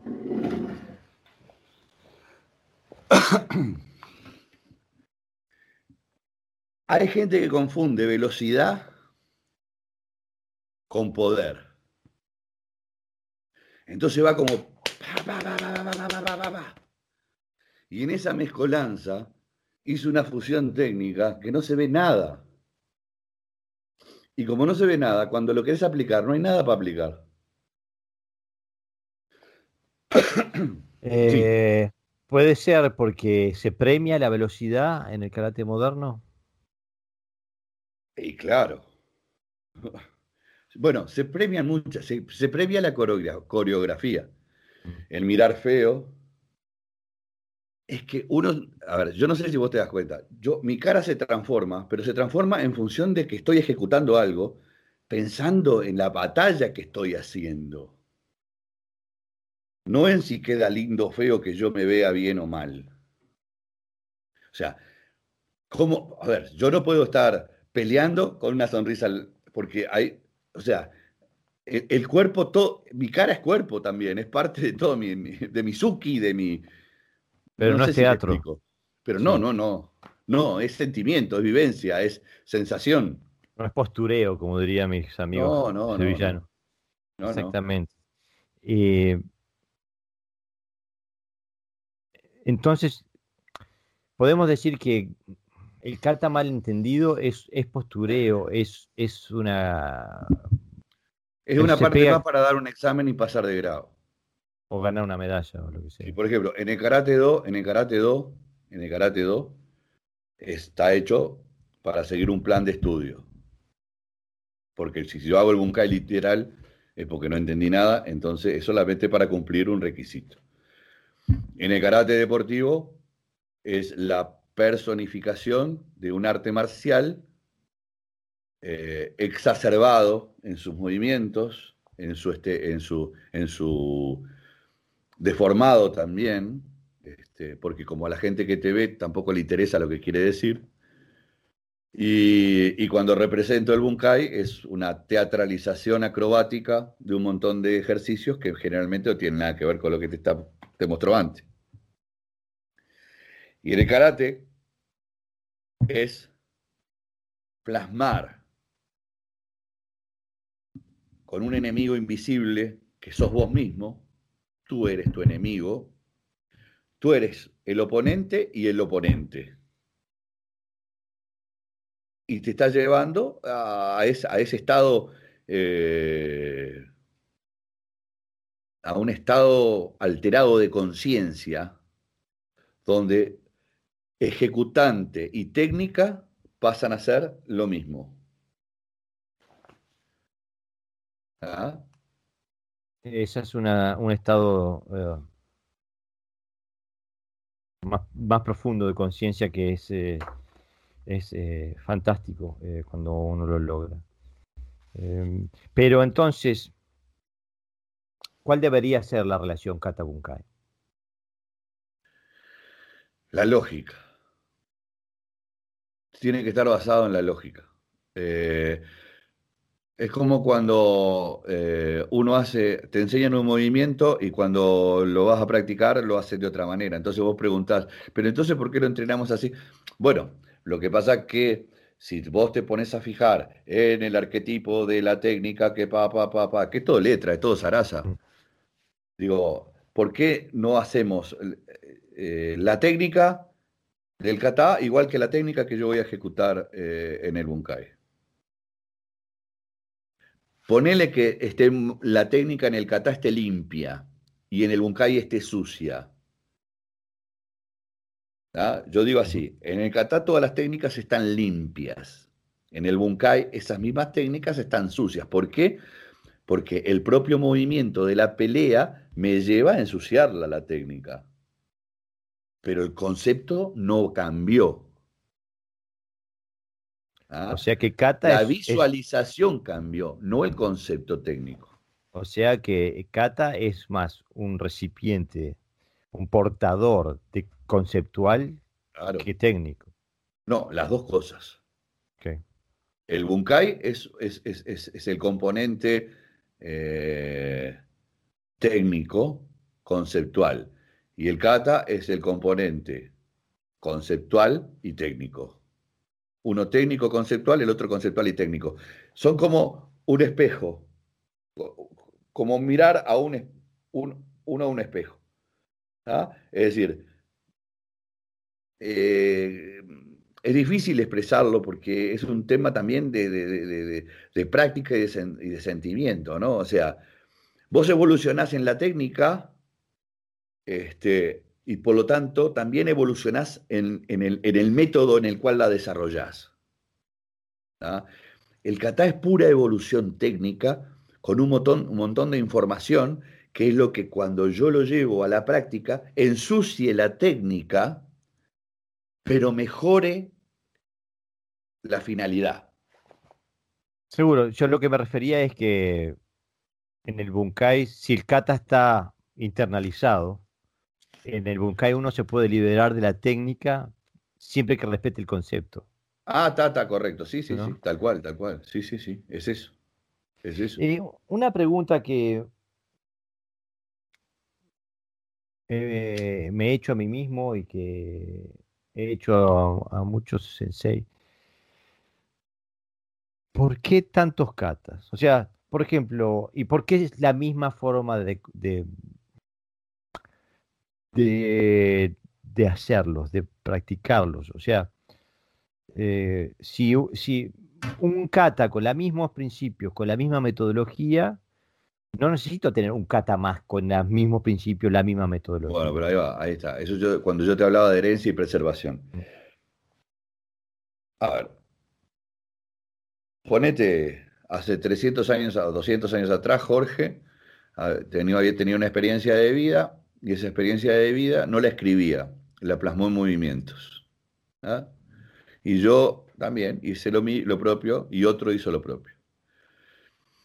Y un día Jorge tiene un alumno y le enseña esa propia experiencia de vida y después le dice, mira, hasta acá llegué yo porque así yo con esto soy lo suficientemente eficaz, pero a vos te falta algo. Anda a practicar con Gerardo. Y entonces Gerardo, que tiene su propia experiencia de vida, le transmite ese conocimiento. Pero a su vez ve que ese alumno tiene otro potencial y le dice, ¿por qué? anda a practicar con Mariela, que Mariela y ella que tenía su propia experiencia, Mariela mi señora, este, que tenía su propia experiencia de vida y lo había plasmado también en un montón de movimientos, lo transmite. Entonces, esa transmisión fue muy buena. El problema está en que el teléfono descompuesto empezó a funcionar. Y entonces se necesitaron elaborar muchos otros para que quedara clara muchas ideas. ¿ah? Si vos me decís si es necesario saber 22 kata, te digo que es un disparate. Hay que saber dos o tres, pero saberlos, no hacerlos, saberlos. Hacer 22. Hacer 22. Pero tuyos, de esos 22, elegí uno o dos que sean lo más parecido a, Jorge. En su forma de mirar, en su forma de pararse, en su forma de actuar, en su seguridad o en su inseguridad. Y cuando vos tengas ese, rompelo. Rompelo todo. ¿No? ¿Eh? Sujari. Lo aprendiste, lo memorizaste, lo rompiste y lo volvés a armar. Pero ¿cómo lo vas a armar? No le vas a cambiar ninguna técnica. Simplemente como lo estás armando de cero, le vas a dar eso tuyo. El kata para los ojos míos va a ser el mismo, pero para tu proyección va a ser diferente. Mm. La gente se confunde, piensa que tiene que cambiar el kata y no. Lo que tiene es que romperlo y hacerlo, hacerlo de uno. No te voy a decir cuál es el mío porque entonces estaría develando mi, propio misterio. Su arma secreta. Eso. El Okuden. Este, eh, pero no, pero es, es, es, fascinante porque es otra visión.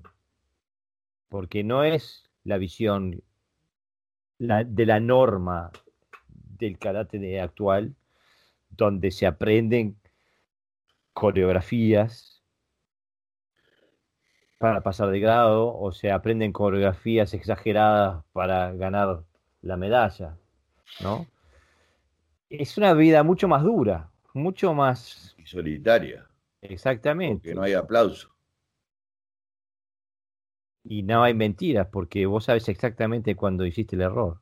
No, hay mentiras también. Lo que pasa es que hay que tratar de evitarlas. A ver.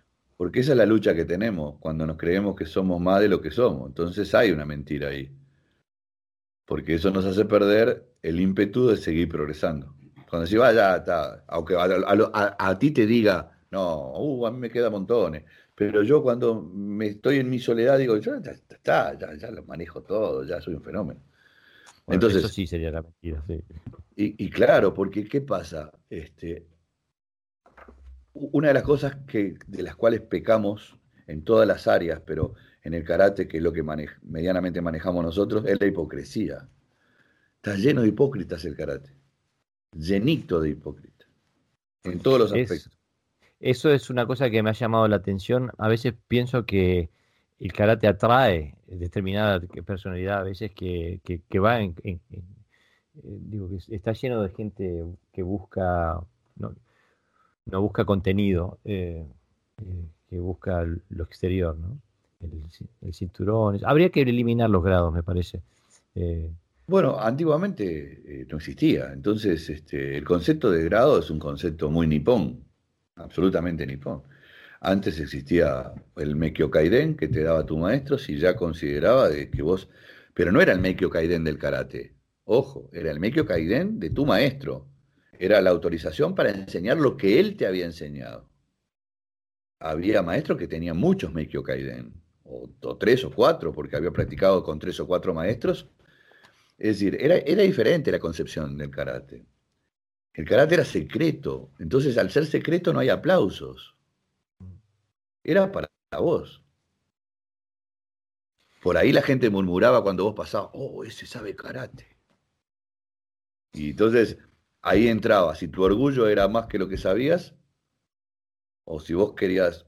Había, había un dicho en Okinawa que dice, cuando uno adquiría determinado destreza, eh, caminaba normal.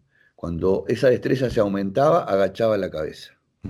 Y cuando esa destreza aumentaba todavía más, iba pegado contra la pared y con la cabeza más baja todavía. Y hay otro que dice que la espiga de trigo, cuanto más crece, más se inclina. Bien dicho, bien dicho. Sí, pero del dicho al hecho hay un largo trecho. Mucha gente lo dice y no lo siente. No, exactamente. Y hay un. Para, para bajar la pelota del piso y verlo quizás desde una, desde una mm, perspectiva de nosotros, los mortales.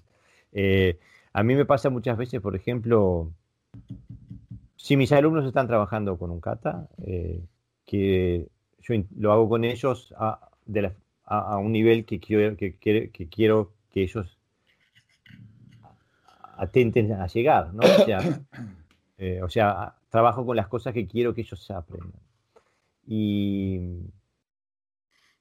y me pasa muchas veces que eh, en, mi, en, mi, propia percepción de mi, propia, de mi propio kata, voy diciendo, error ahí, se te fue por acá, ah, no, eh, o sea, mala, tu no estaba enfocado aquí, se te fue, tuviste un deslice energético acá, la estructura te falló acá, ¿no? Y ellos me dicen, qué kata fantástico. Y yo digo, no, digo, es todo, es, todo cuestión de perspectiva, porque sí, a ti de afuera, lo que vos percibís de afuera no tiene nada que ver con la experiencia del kata. Y la, que, la experiencia siempre es unipersonal.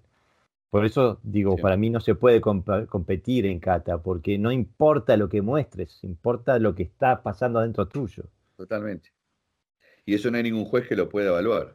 No, a no ser que, ni, ni, aunque fueran telepáticos, ¿no? Tampoco, porque tendrían que poder sentir... E, eso lo quisieron mejorar creando los bunkai de competencia. Y entonces lo que hicieron fue peor todavía. Lo empeoraron. Eh, el kata no puede ser competitivo. El kata, el kata es un tesoro, es una cosa, es un verdadero tesoro. Eh, cuando no está muy, muy manoseado, cuando no, no, no, no pasó por, por, el cernidor de, los que creyeron que tenían que cambiar cosas porque,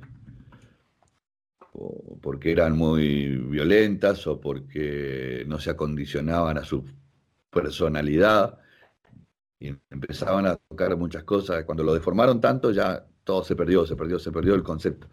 Pero si llegamos a tener la suerte de poder hacer algún que otro kata donde el, el 60 o 70% de la técnica se mantiene, eh, sin lugar a dudas que es un tesoro que debemos, es que es la, el, el karate se va a morir el día que se muera el kata.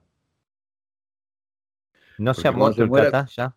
No, no, no, gracias a Dios no. No, no.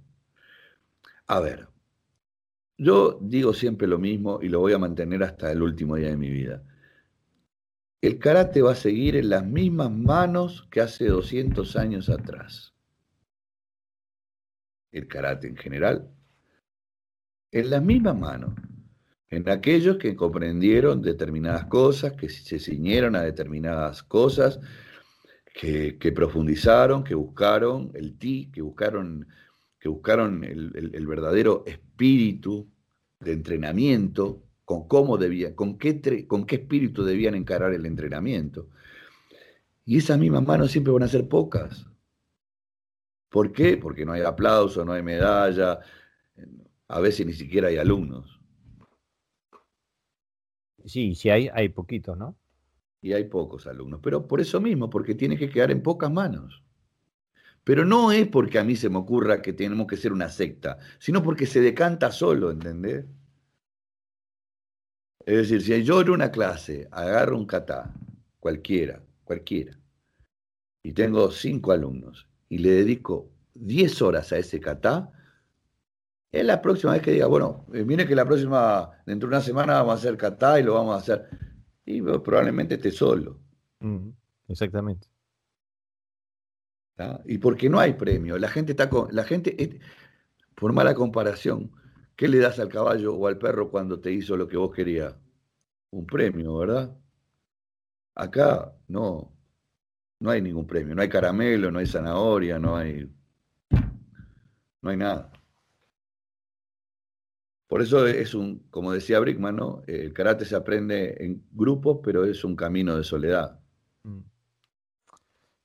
Es un camino de soledad, es verdad. Eh, lo que tiene de bueno del grupo es que eh, te puede servir como... Hay retroalimentación. Exactamente. No, es que es necesario que lo haya. Lo que pasa que en vez, a ver, yo por ejemplo, ahora en este tiempo de pandemia que he ido a entrenar con dos o tres alumnos o cuatro a lo sumo, nada más, eh, la evolución de ellos, a diferencia de cuando éramos 12 o 15, fue notoria, sobre todo, y cuando quedamos dos, eh, que quedé con dos alumnos entrenando era increíble la evolución de clase a clase. Eh, parecía que habían entendido. Y dije, pero ¿y los 10 años o los 15 años anteriores qué pasó? ahora en estas últimas 2, 3, 5, 10, 12 clases, exponencialmente crecieron. ¿Y por qué? Y bueno, porque la atención está dirigida mejor, está, es, más unipersonal. La, luz de tu atención como sensei, está, eh, tenés mucho más para, para dar que cuando tenés que dividirla entre, entre 10 o entre 20. Eh, y aparte que pienso que también que el alumno eh, se nutre de otra manera cuando tiene la atención del sensei específica, ¿no? Mira, una de las cosas que me llamó, ya creo que lo he dicho, pero, pero siempre es bueno repetirlo, una de las cosas que me llamó mucho la atención la primera vez que fui a Okinawa, es que no solamente que eran pocos alumnos, que ponele 7, 8, 10 máximo, sino que cuando empezaba la clase, eh, se dividían en grupos de dos o tres. O sea que no era que la clase era para todos la misma clase, era yo te agarraba a vos o vos me agarrabas a mí, agarrabas a otro y nos ponías a entrenar determinada cosa y otro venía y agarraba a otros dos o a otro y le entrenaba determinadas cosas. Entonces, cuando terminaba la, la clase, todos estaban satisfechos. Y todos habían hecho cosas distintas. Y todos habían aprendido algo diferente. Exactamente. Pero eso es, es, otra mentalidad. A mí, a mí, me pasa muy a menudo en mi dojo, por ejemplo, que mis alumnos eh, avanzados, ponele que haya uno o dos, y viene el tercero y dicen, ¡ah, qué suerte que viniste! Porque si no, si no lo teníamos a Jorge en la nuca toda la clase. O sea que lo ven como algo negativo. No, no, no, porque bueno, el que lo ve así creo que no es un buen alumno. Exactamente. El, buen alumno es el que trata de aprovechar al máximo a su sensei, ¿no? Pero lo que pasa es que cuando entrenás desde una plataforma basada en tu ego, cualquier tipo de información nueva que destruya tus esquemas personales lo ves como un ataque, como una crítica, ¿no? Claro. Y sí, mira, esto también pasa también con las graduaciones. Mira, este, por ejemplo, vos graduás a, cuatro primeros danes, ¿no? Y entonces uno va a mirar al otro y el otro se va a mirar. Hay quien no va a mirar a nadie, va a decir, papi, tengo mi primer dan, qué contento que estoy. Otro va a decir, ¿por qué se lo dio a aquel si yo entreno más? Y otro va a decir, aquel entrena más, pero técnicamente es peor que yo. Entonces, ¿y eso cómo se soluciona? ¿Y sabe cómo se soluciona? No me importa. Un sensei decía, un grado es un premio y también es un castigo. ¿Ah? Y, así hay que encararlo. Sí, eh, yo, yo acostumbro decirle a los alumnos, justamente porque para mí los, los grados me ayudan en, mi labor docente al principio y después me estorban, porque se viene la, gente tiene una, un sentimiento de haber logrado, de tener un logro, sacan un Shodan y pensar, logré algo, llegué, saqué el cinturón negro. Y yo siempre digo, no han logrado absolutamente nada, nada. No hay una diferencia ahora de lo que es ahora a lo que era hace dos horas atrás, antes que empezó la graduación. Esto es simplemente una Polaroid sacada en este momento. Y ahora, la, diferencia es que de ahora en adelante tienen que vivir, tienen que responder a este estándar, siempre. ¿no? Eh, porque para mí no el, proceso es lo único que vale la pena. Claro. Eh, no, no, no, hay metas en el karate. Es vivirlo, es, estar en él. Proceso, ese proceso. Y, y, lamentablemente eso lo entiende menos del 1% de los que practican karate. Y capaz que soy demasiado, soy demasiado bueno al conceptuar el, el, menos de uno, que yo creo que es bastante menos que el 1%. Pero bueno, eso también es, por eso te decía que el karate siempre va a estar en las mismas pocas manos, porque es gente que no necesita que le expliquen esto, sino que ya lo sienten desde el primer momento que pisaron un dojo. Mm. Eh, obviamente con mucha menos experiencia, con mucha menos andar, pero ya, ya está predispuesto a esto. Mm. Y, son, y vos fijate que de 100 alumnos que te entren a un dojo, a ti, y que les haga una entrevista, como si fuera una entrevista laboral, y tuvieras la capacidad que tienen los de, los de recursos humanos para determinar las cualidades del futuro empleado, ¿cuál de ellos es, puede ser un, un buen karateca? Es que no existe, no, eh, 100 no alcanza eh, porque... No, no, eh, te puse una cantidad. Exactamente. Eh, porque nunca... Mm, es muy difícil.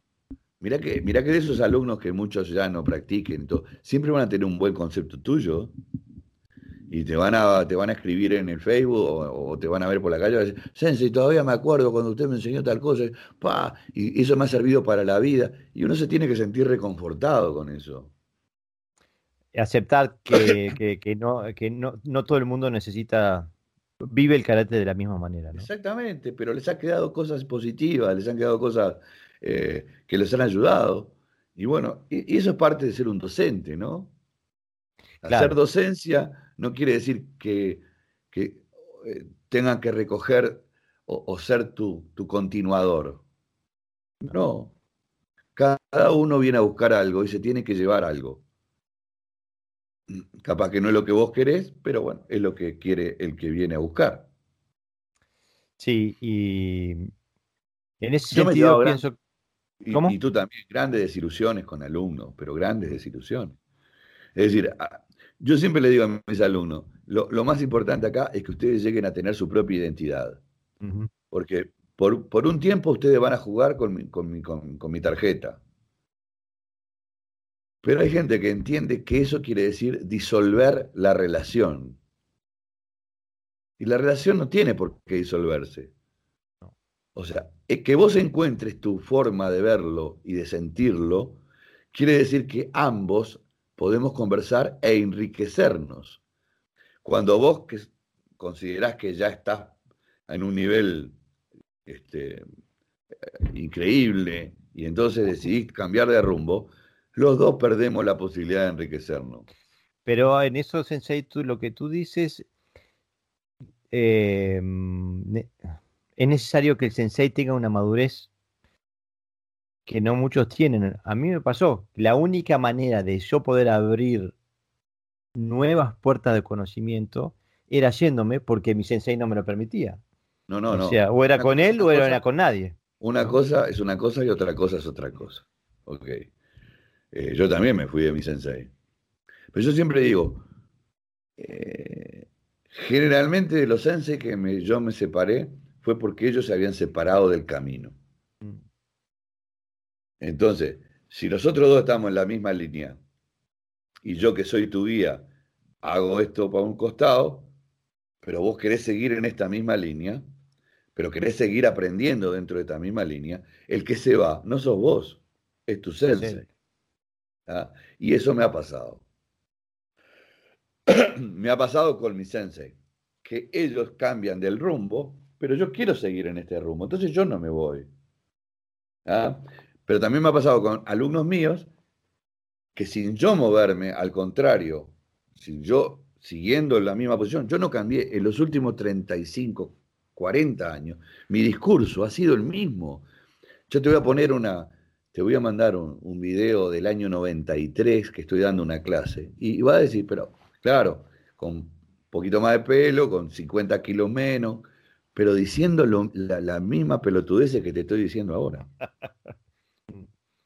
Entonces, si yo no cambio el discurso en, mi carrera docente, porque entiendo de que, de que profundizando más en lo que digo, pero sin cambiar lo que digo, profundizando, entendiendo mejor lo que estoy diciendo para poder transmitirlo mejor. ¿Por qué el alumno toma su propio camino? Porque entendió de que este, ya sabía suficiente como para eh, modificar. Bueno, yo entiendo de que eso eh, es, como, es como, un, es como un, feto que no llegó a nacer. está totalmente formado, está totalmente formado, pero no llegó a tomar la bocanada de aire necesaria. Depende del sensei que te toque. Eh, sí. Porque el sensei no está, no, está formado. Y, bueno, pero ahí está, y ahí está la inteligencia del alumno en decir, yo no quiero cambiar, yo lo que quiero es seguir progresando. Exactamente. Pero eh, me, hubiera encantado poder quedarme en casa, por ejemplo, o sea, en la casa de mi sensei, y, poder recibir estas informaciones, ir a casa y preguntarle, ¿qué te parece de esto? Eh, ¿cómo, ¿Cómo lo ves esto? ¿Cómo lo harías? Pero no había posibilidad. Eh, o sea, y bueno, pero entonces está ahí, perdóname, ahí, eh, ahí por supuesto que es el, error está en el sensei que se quiere, se crea omnipotente y, omnipresente y, o inseguro, no sé. o, dueño de una verdad y tal. Pero bueno, la vida no es así, la vida no es así. O sea, por eso dije que el karate no puede separarse de la vida misma eh, y debe correr por los mismos derroteros de triunfos y fracasos, de, todo, de, los procesos de madurez, los procesos de, o de inmadurez. Entonces, eh, es decir, es absolutamente, no podemos separarlo. ¿Por qué? Porque es una actividad humana y como tal corre por los mismos andariveles. Y, ah, ah, y, eso me trae, digo, ¿cómo? Por eso yo estoy enamorado de esto, porque todo lo que venimos hablando, todas las experiencias que estamos intercambiando en este momento, también se, conjugan, se sintetizan también en un kata. Claro. Es, todo lo que hay ahí adentro, ¿no? Claro. Eh, por eso, pero, eh. pero por eso, por eso es sujarí. Por eso hay que quebrarlo, romperlo, porque vas a entender el pensamiento de quienes lo ejecutaron antes o quién lo creó antes, y a su vez vas a entender cómo vos querés entenderlo y hacerlo tuyo eso también. O sea, hay, hay muchas frases dentro del karate. Hay una que dice Shingitai, mm. porque la única manera de practicar karate es a través de Shingitai, donde todo es karate, todo vos sos karate. Y después Sujari, donde vos no solamente tenés el conocimiento que te brindaron, sino que querés saber qué quiere decir ese conocimiento. ¿A qué te va a llevar ese conocimiento? Entonces, hay muchas frases dentro del karate que son increíbles. Eh, Onkochishin, por ejemplo, cuando decís, oh, este, tengo que ir atrás en el tiempo para entender qué es lo que estoy haciendo ahora y qué es lo que voy a dejar mañana. ¿Ah? O decís, bum, bum, bum, bum, río do. Decir, ok, yo solamente tengo que dedicarme a entrenar y ser un bruto, o tengo que ser una persona que entrena y que a su vez es capaz de leer un poema y en ambos casos tener sensibilidad. Eh, hay muchas cosas que conforman eh, eh, este, este, este universo que es el karate. Y un universo que no va a tener el karate do, un universo que no va a tener el, karate deportivo. ¿Por qué? Porque están limitados, uno, por su propia demagogia y su propia este, eh, falta de cohesión, falta de, mm. madurez para cambiar, para, para, para, entender, para querer entender, no para cambiar, para querer entender. Y el otro, porque tiene una única meta, que es ganar. Y aparte ganar, eh, pseudo ganar, porque no es una, no es una, no es una victoria absoluta, es una victoria de... Mm. Pero mira, vos sos campeón cuando te dieron la medalla, cuando te bajaste del podio ya sos uno más otra vez. Se terminó, tenés que volver a entrenar para seguir a, ver si a ver otra vez sos campeón. Es verdad, es verdad. Eh, Sensei, estamos por las dos horas.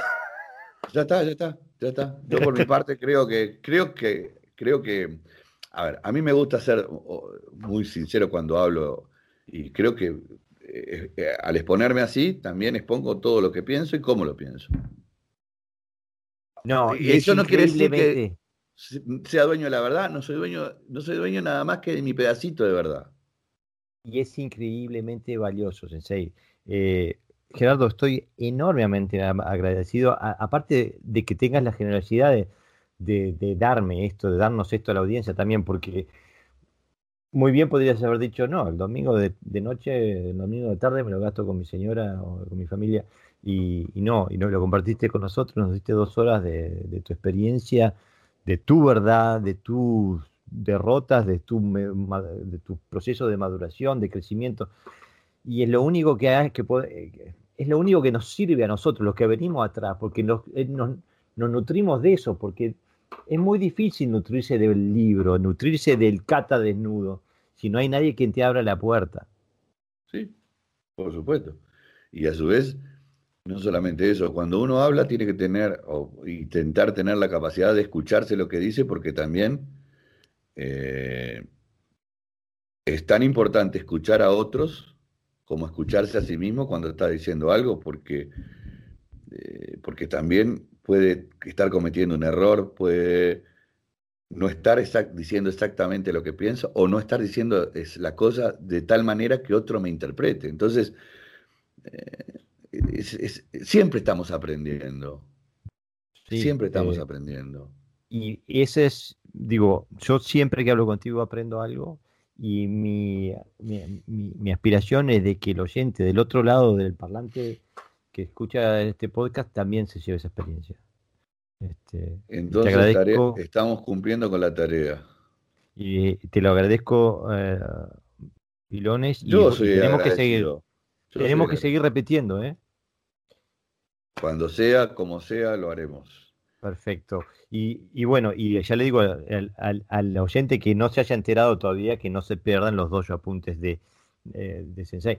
Sensei, eh, yo he intentado comunicar a la gente la importancia de los dos apuntes debido a la, también a la trayectoria de los ¿Puedes, ¿Puedes hablar un segundito, hacer un poquito la historia de los dos apuntes para que la gente comprenda lo importante que son, eh, que es que ahora tengamos acceso a los dos apuntes otra vez? A ver, Dojo Apuntes nace, nace hace muchísimos años pero no es como una, no, no, es una idea innovadora mía, sino que a través de un maestro que tuve, que tenía una columna en una revista que se llama Crónicas Marciales, y que exponía temáticas inherentes al karate, pero no solamente al karate, sino a filosofía y a, otras artes marciales incluso también, ¿no? Y a mí siempre, siempre me quedó esa, esa, esa idea de que eh, si yo quería exponer tenía que buscar información. Y entonces, eh, para buscar información, tenía que hacer apuntes. Eh, eh, este sensei del cual hablo tenía una enorme biblioteca y aparte era una persona muy culta y tenía todas las traducciones de cada libro, tenía las traducciones al español. Nunca me dejaba sacar un libro de su casa. O sea que tenía que tomar apuntes, como si fuera a la escuela. O sea, tomaba apuntes. Y cuando voy a Okinawa, el, traductor me dice, tome apunte de todo lo que dicen los sensei porque no se lo van a volver a repetir. Entonces era apuntes, contrapuntes y apuntes. Y el dojo, que es el lugar donde hacemos el camino, ¿no? Dojo es el lugar del camino, donde vamos formando el camino, y estaba lleno de apuntes. Y bueno, información que se convierte en apuntes y que yo considero de que es una enseñanza que a todos nos... Yo siempre digo que toda enseñanza es una lluvia que no moja a todos de la misma manera. Entonces, una cosa es cuando yo los escribía o cuando yo los tomaba, porque no, no todos están escritos por mí, sino que son tomados de otros que lo escribieron antes, pero a mí me mojó de una manera y cuando los transmito pretenda que pretendo que sea exactamente lo mismo, ¿no? O sea, esa es la historia de Dojo Apuntes.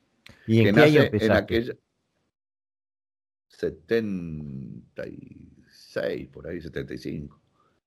Estamos hablando casi de 50 años de, de Dojo Sí, sí, sí, sí. Eh, por eso... Eh, eh, por, eso Boom Boom Río ¿no? Eso que exactamente, te decía, exactamente. Pero yo quiero que, que, que trascienda que la, la, la trayectoria de trabajo que hay para que hoy eh, yo ponga Spotify en mi teléfono y escuche los dos apuntes. O sea, eh, hay, es un valor agregado que es, infinito. Eh, muchas gracias, muchas gracias. Que así sea, porque bueno, de nada sirve, esto es como, como el viejo Ucha, ¿no? Si vos lo que atesoraste lo guardás, ah, mira, el día que te mueras no te llevas nada. Exactamente. Solamente va a quedar el eco de lo que hayas hecho, lo que hayas dicho. Y esa es la única forma de no morir. Mi padre decía, solo morimos cuando nos olvidan. Y la única manera de trascender es dejar algo y que si es positivo, bueno, mejor. Exactamente. Hasta la próxima. Hasta la próxima. Muchas gracias y bueno, este, el gusto es mío. Siempre va a ser el gusto mío conversar con, con, personas que, que, sienten esta pasión este, y que lo entienden, ¿no? Que entienden básicamente esta pasión. Así que gracias, Jorge. Muchas gracias.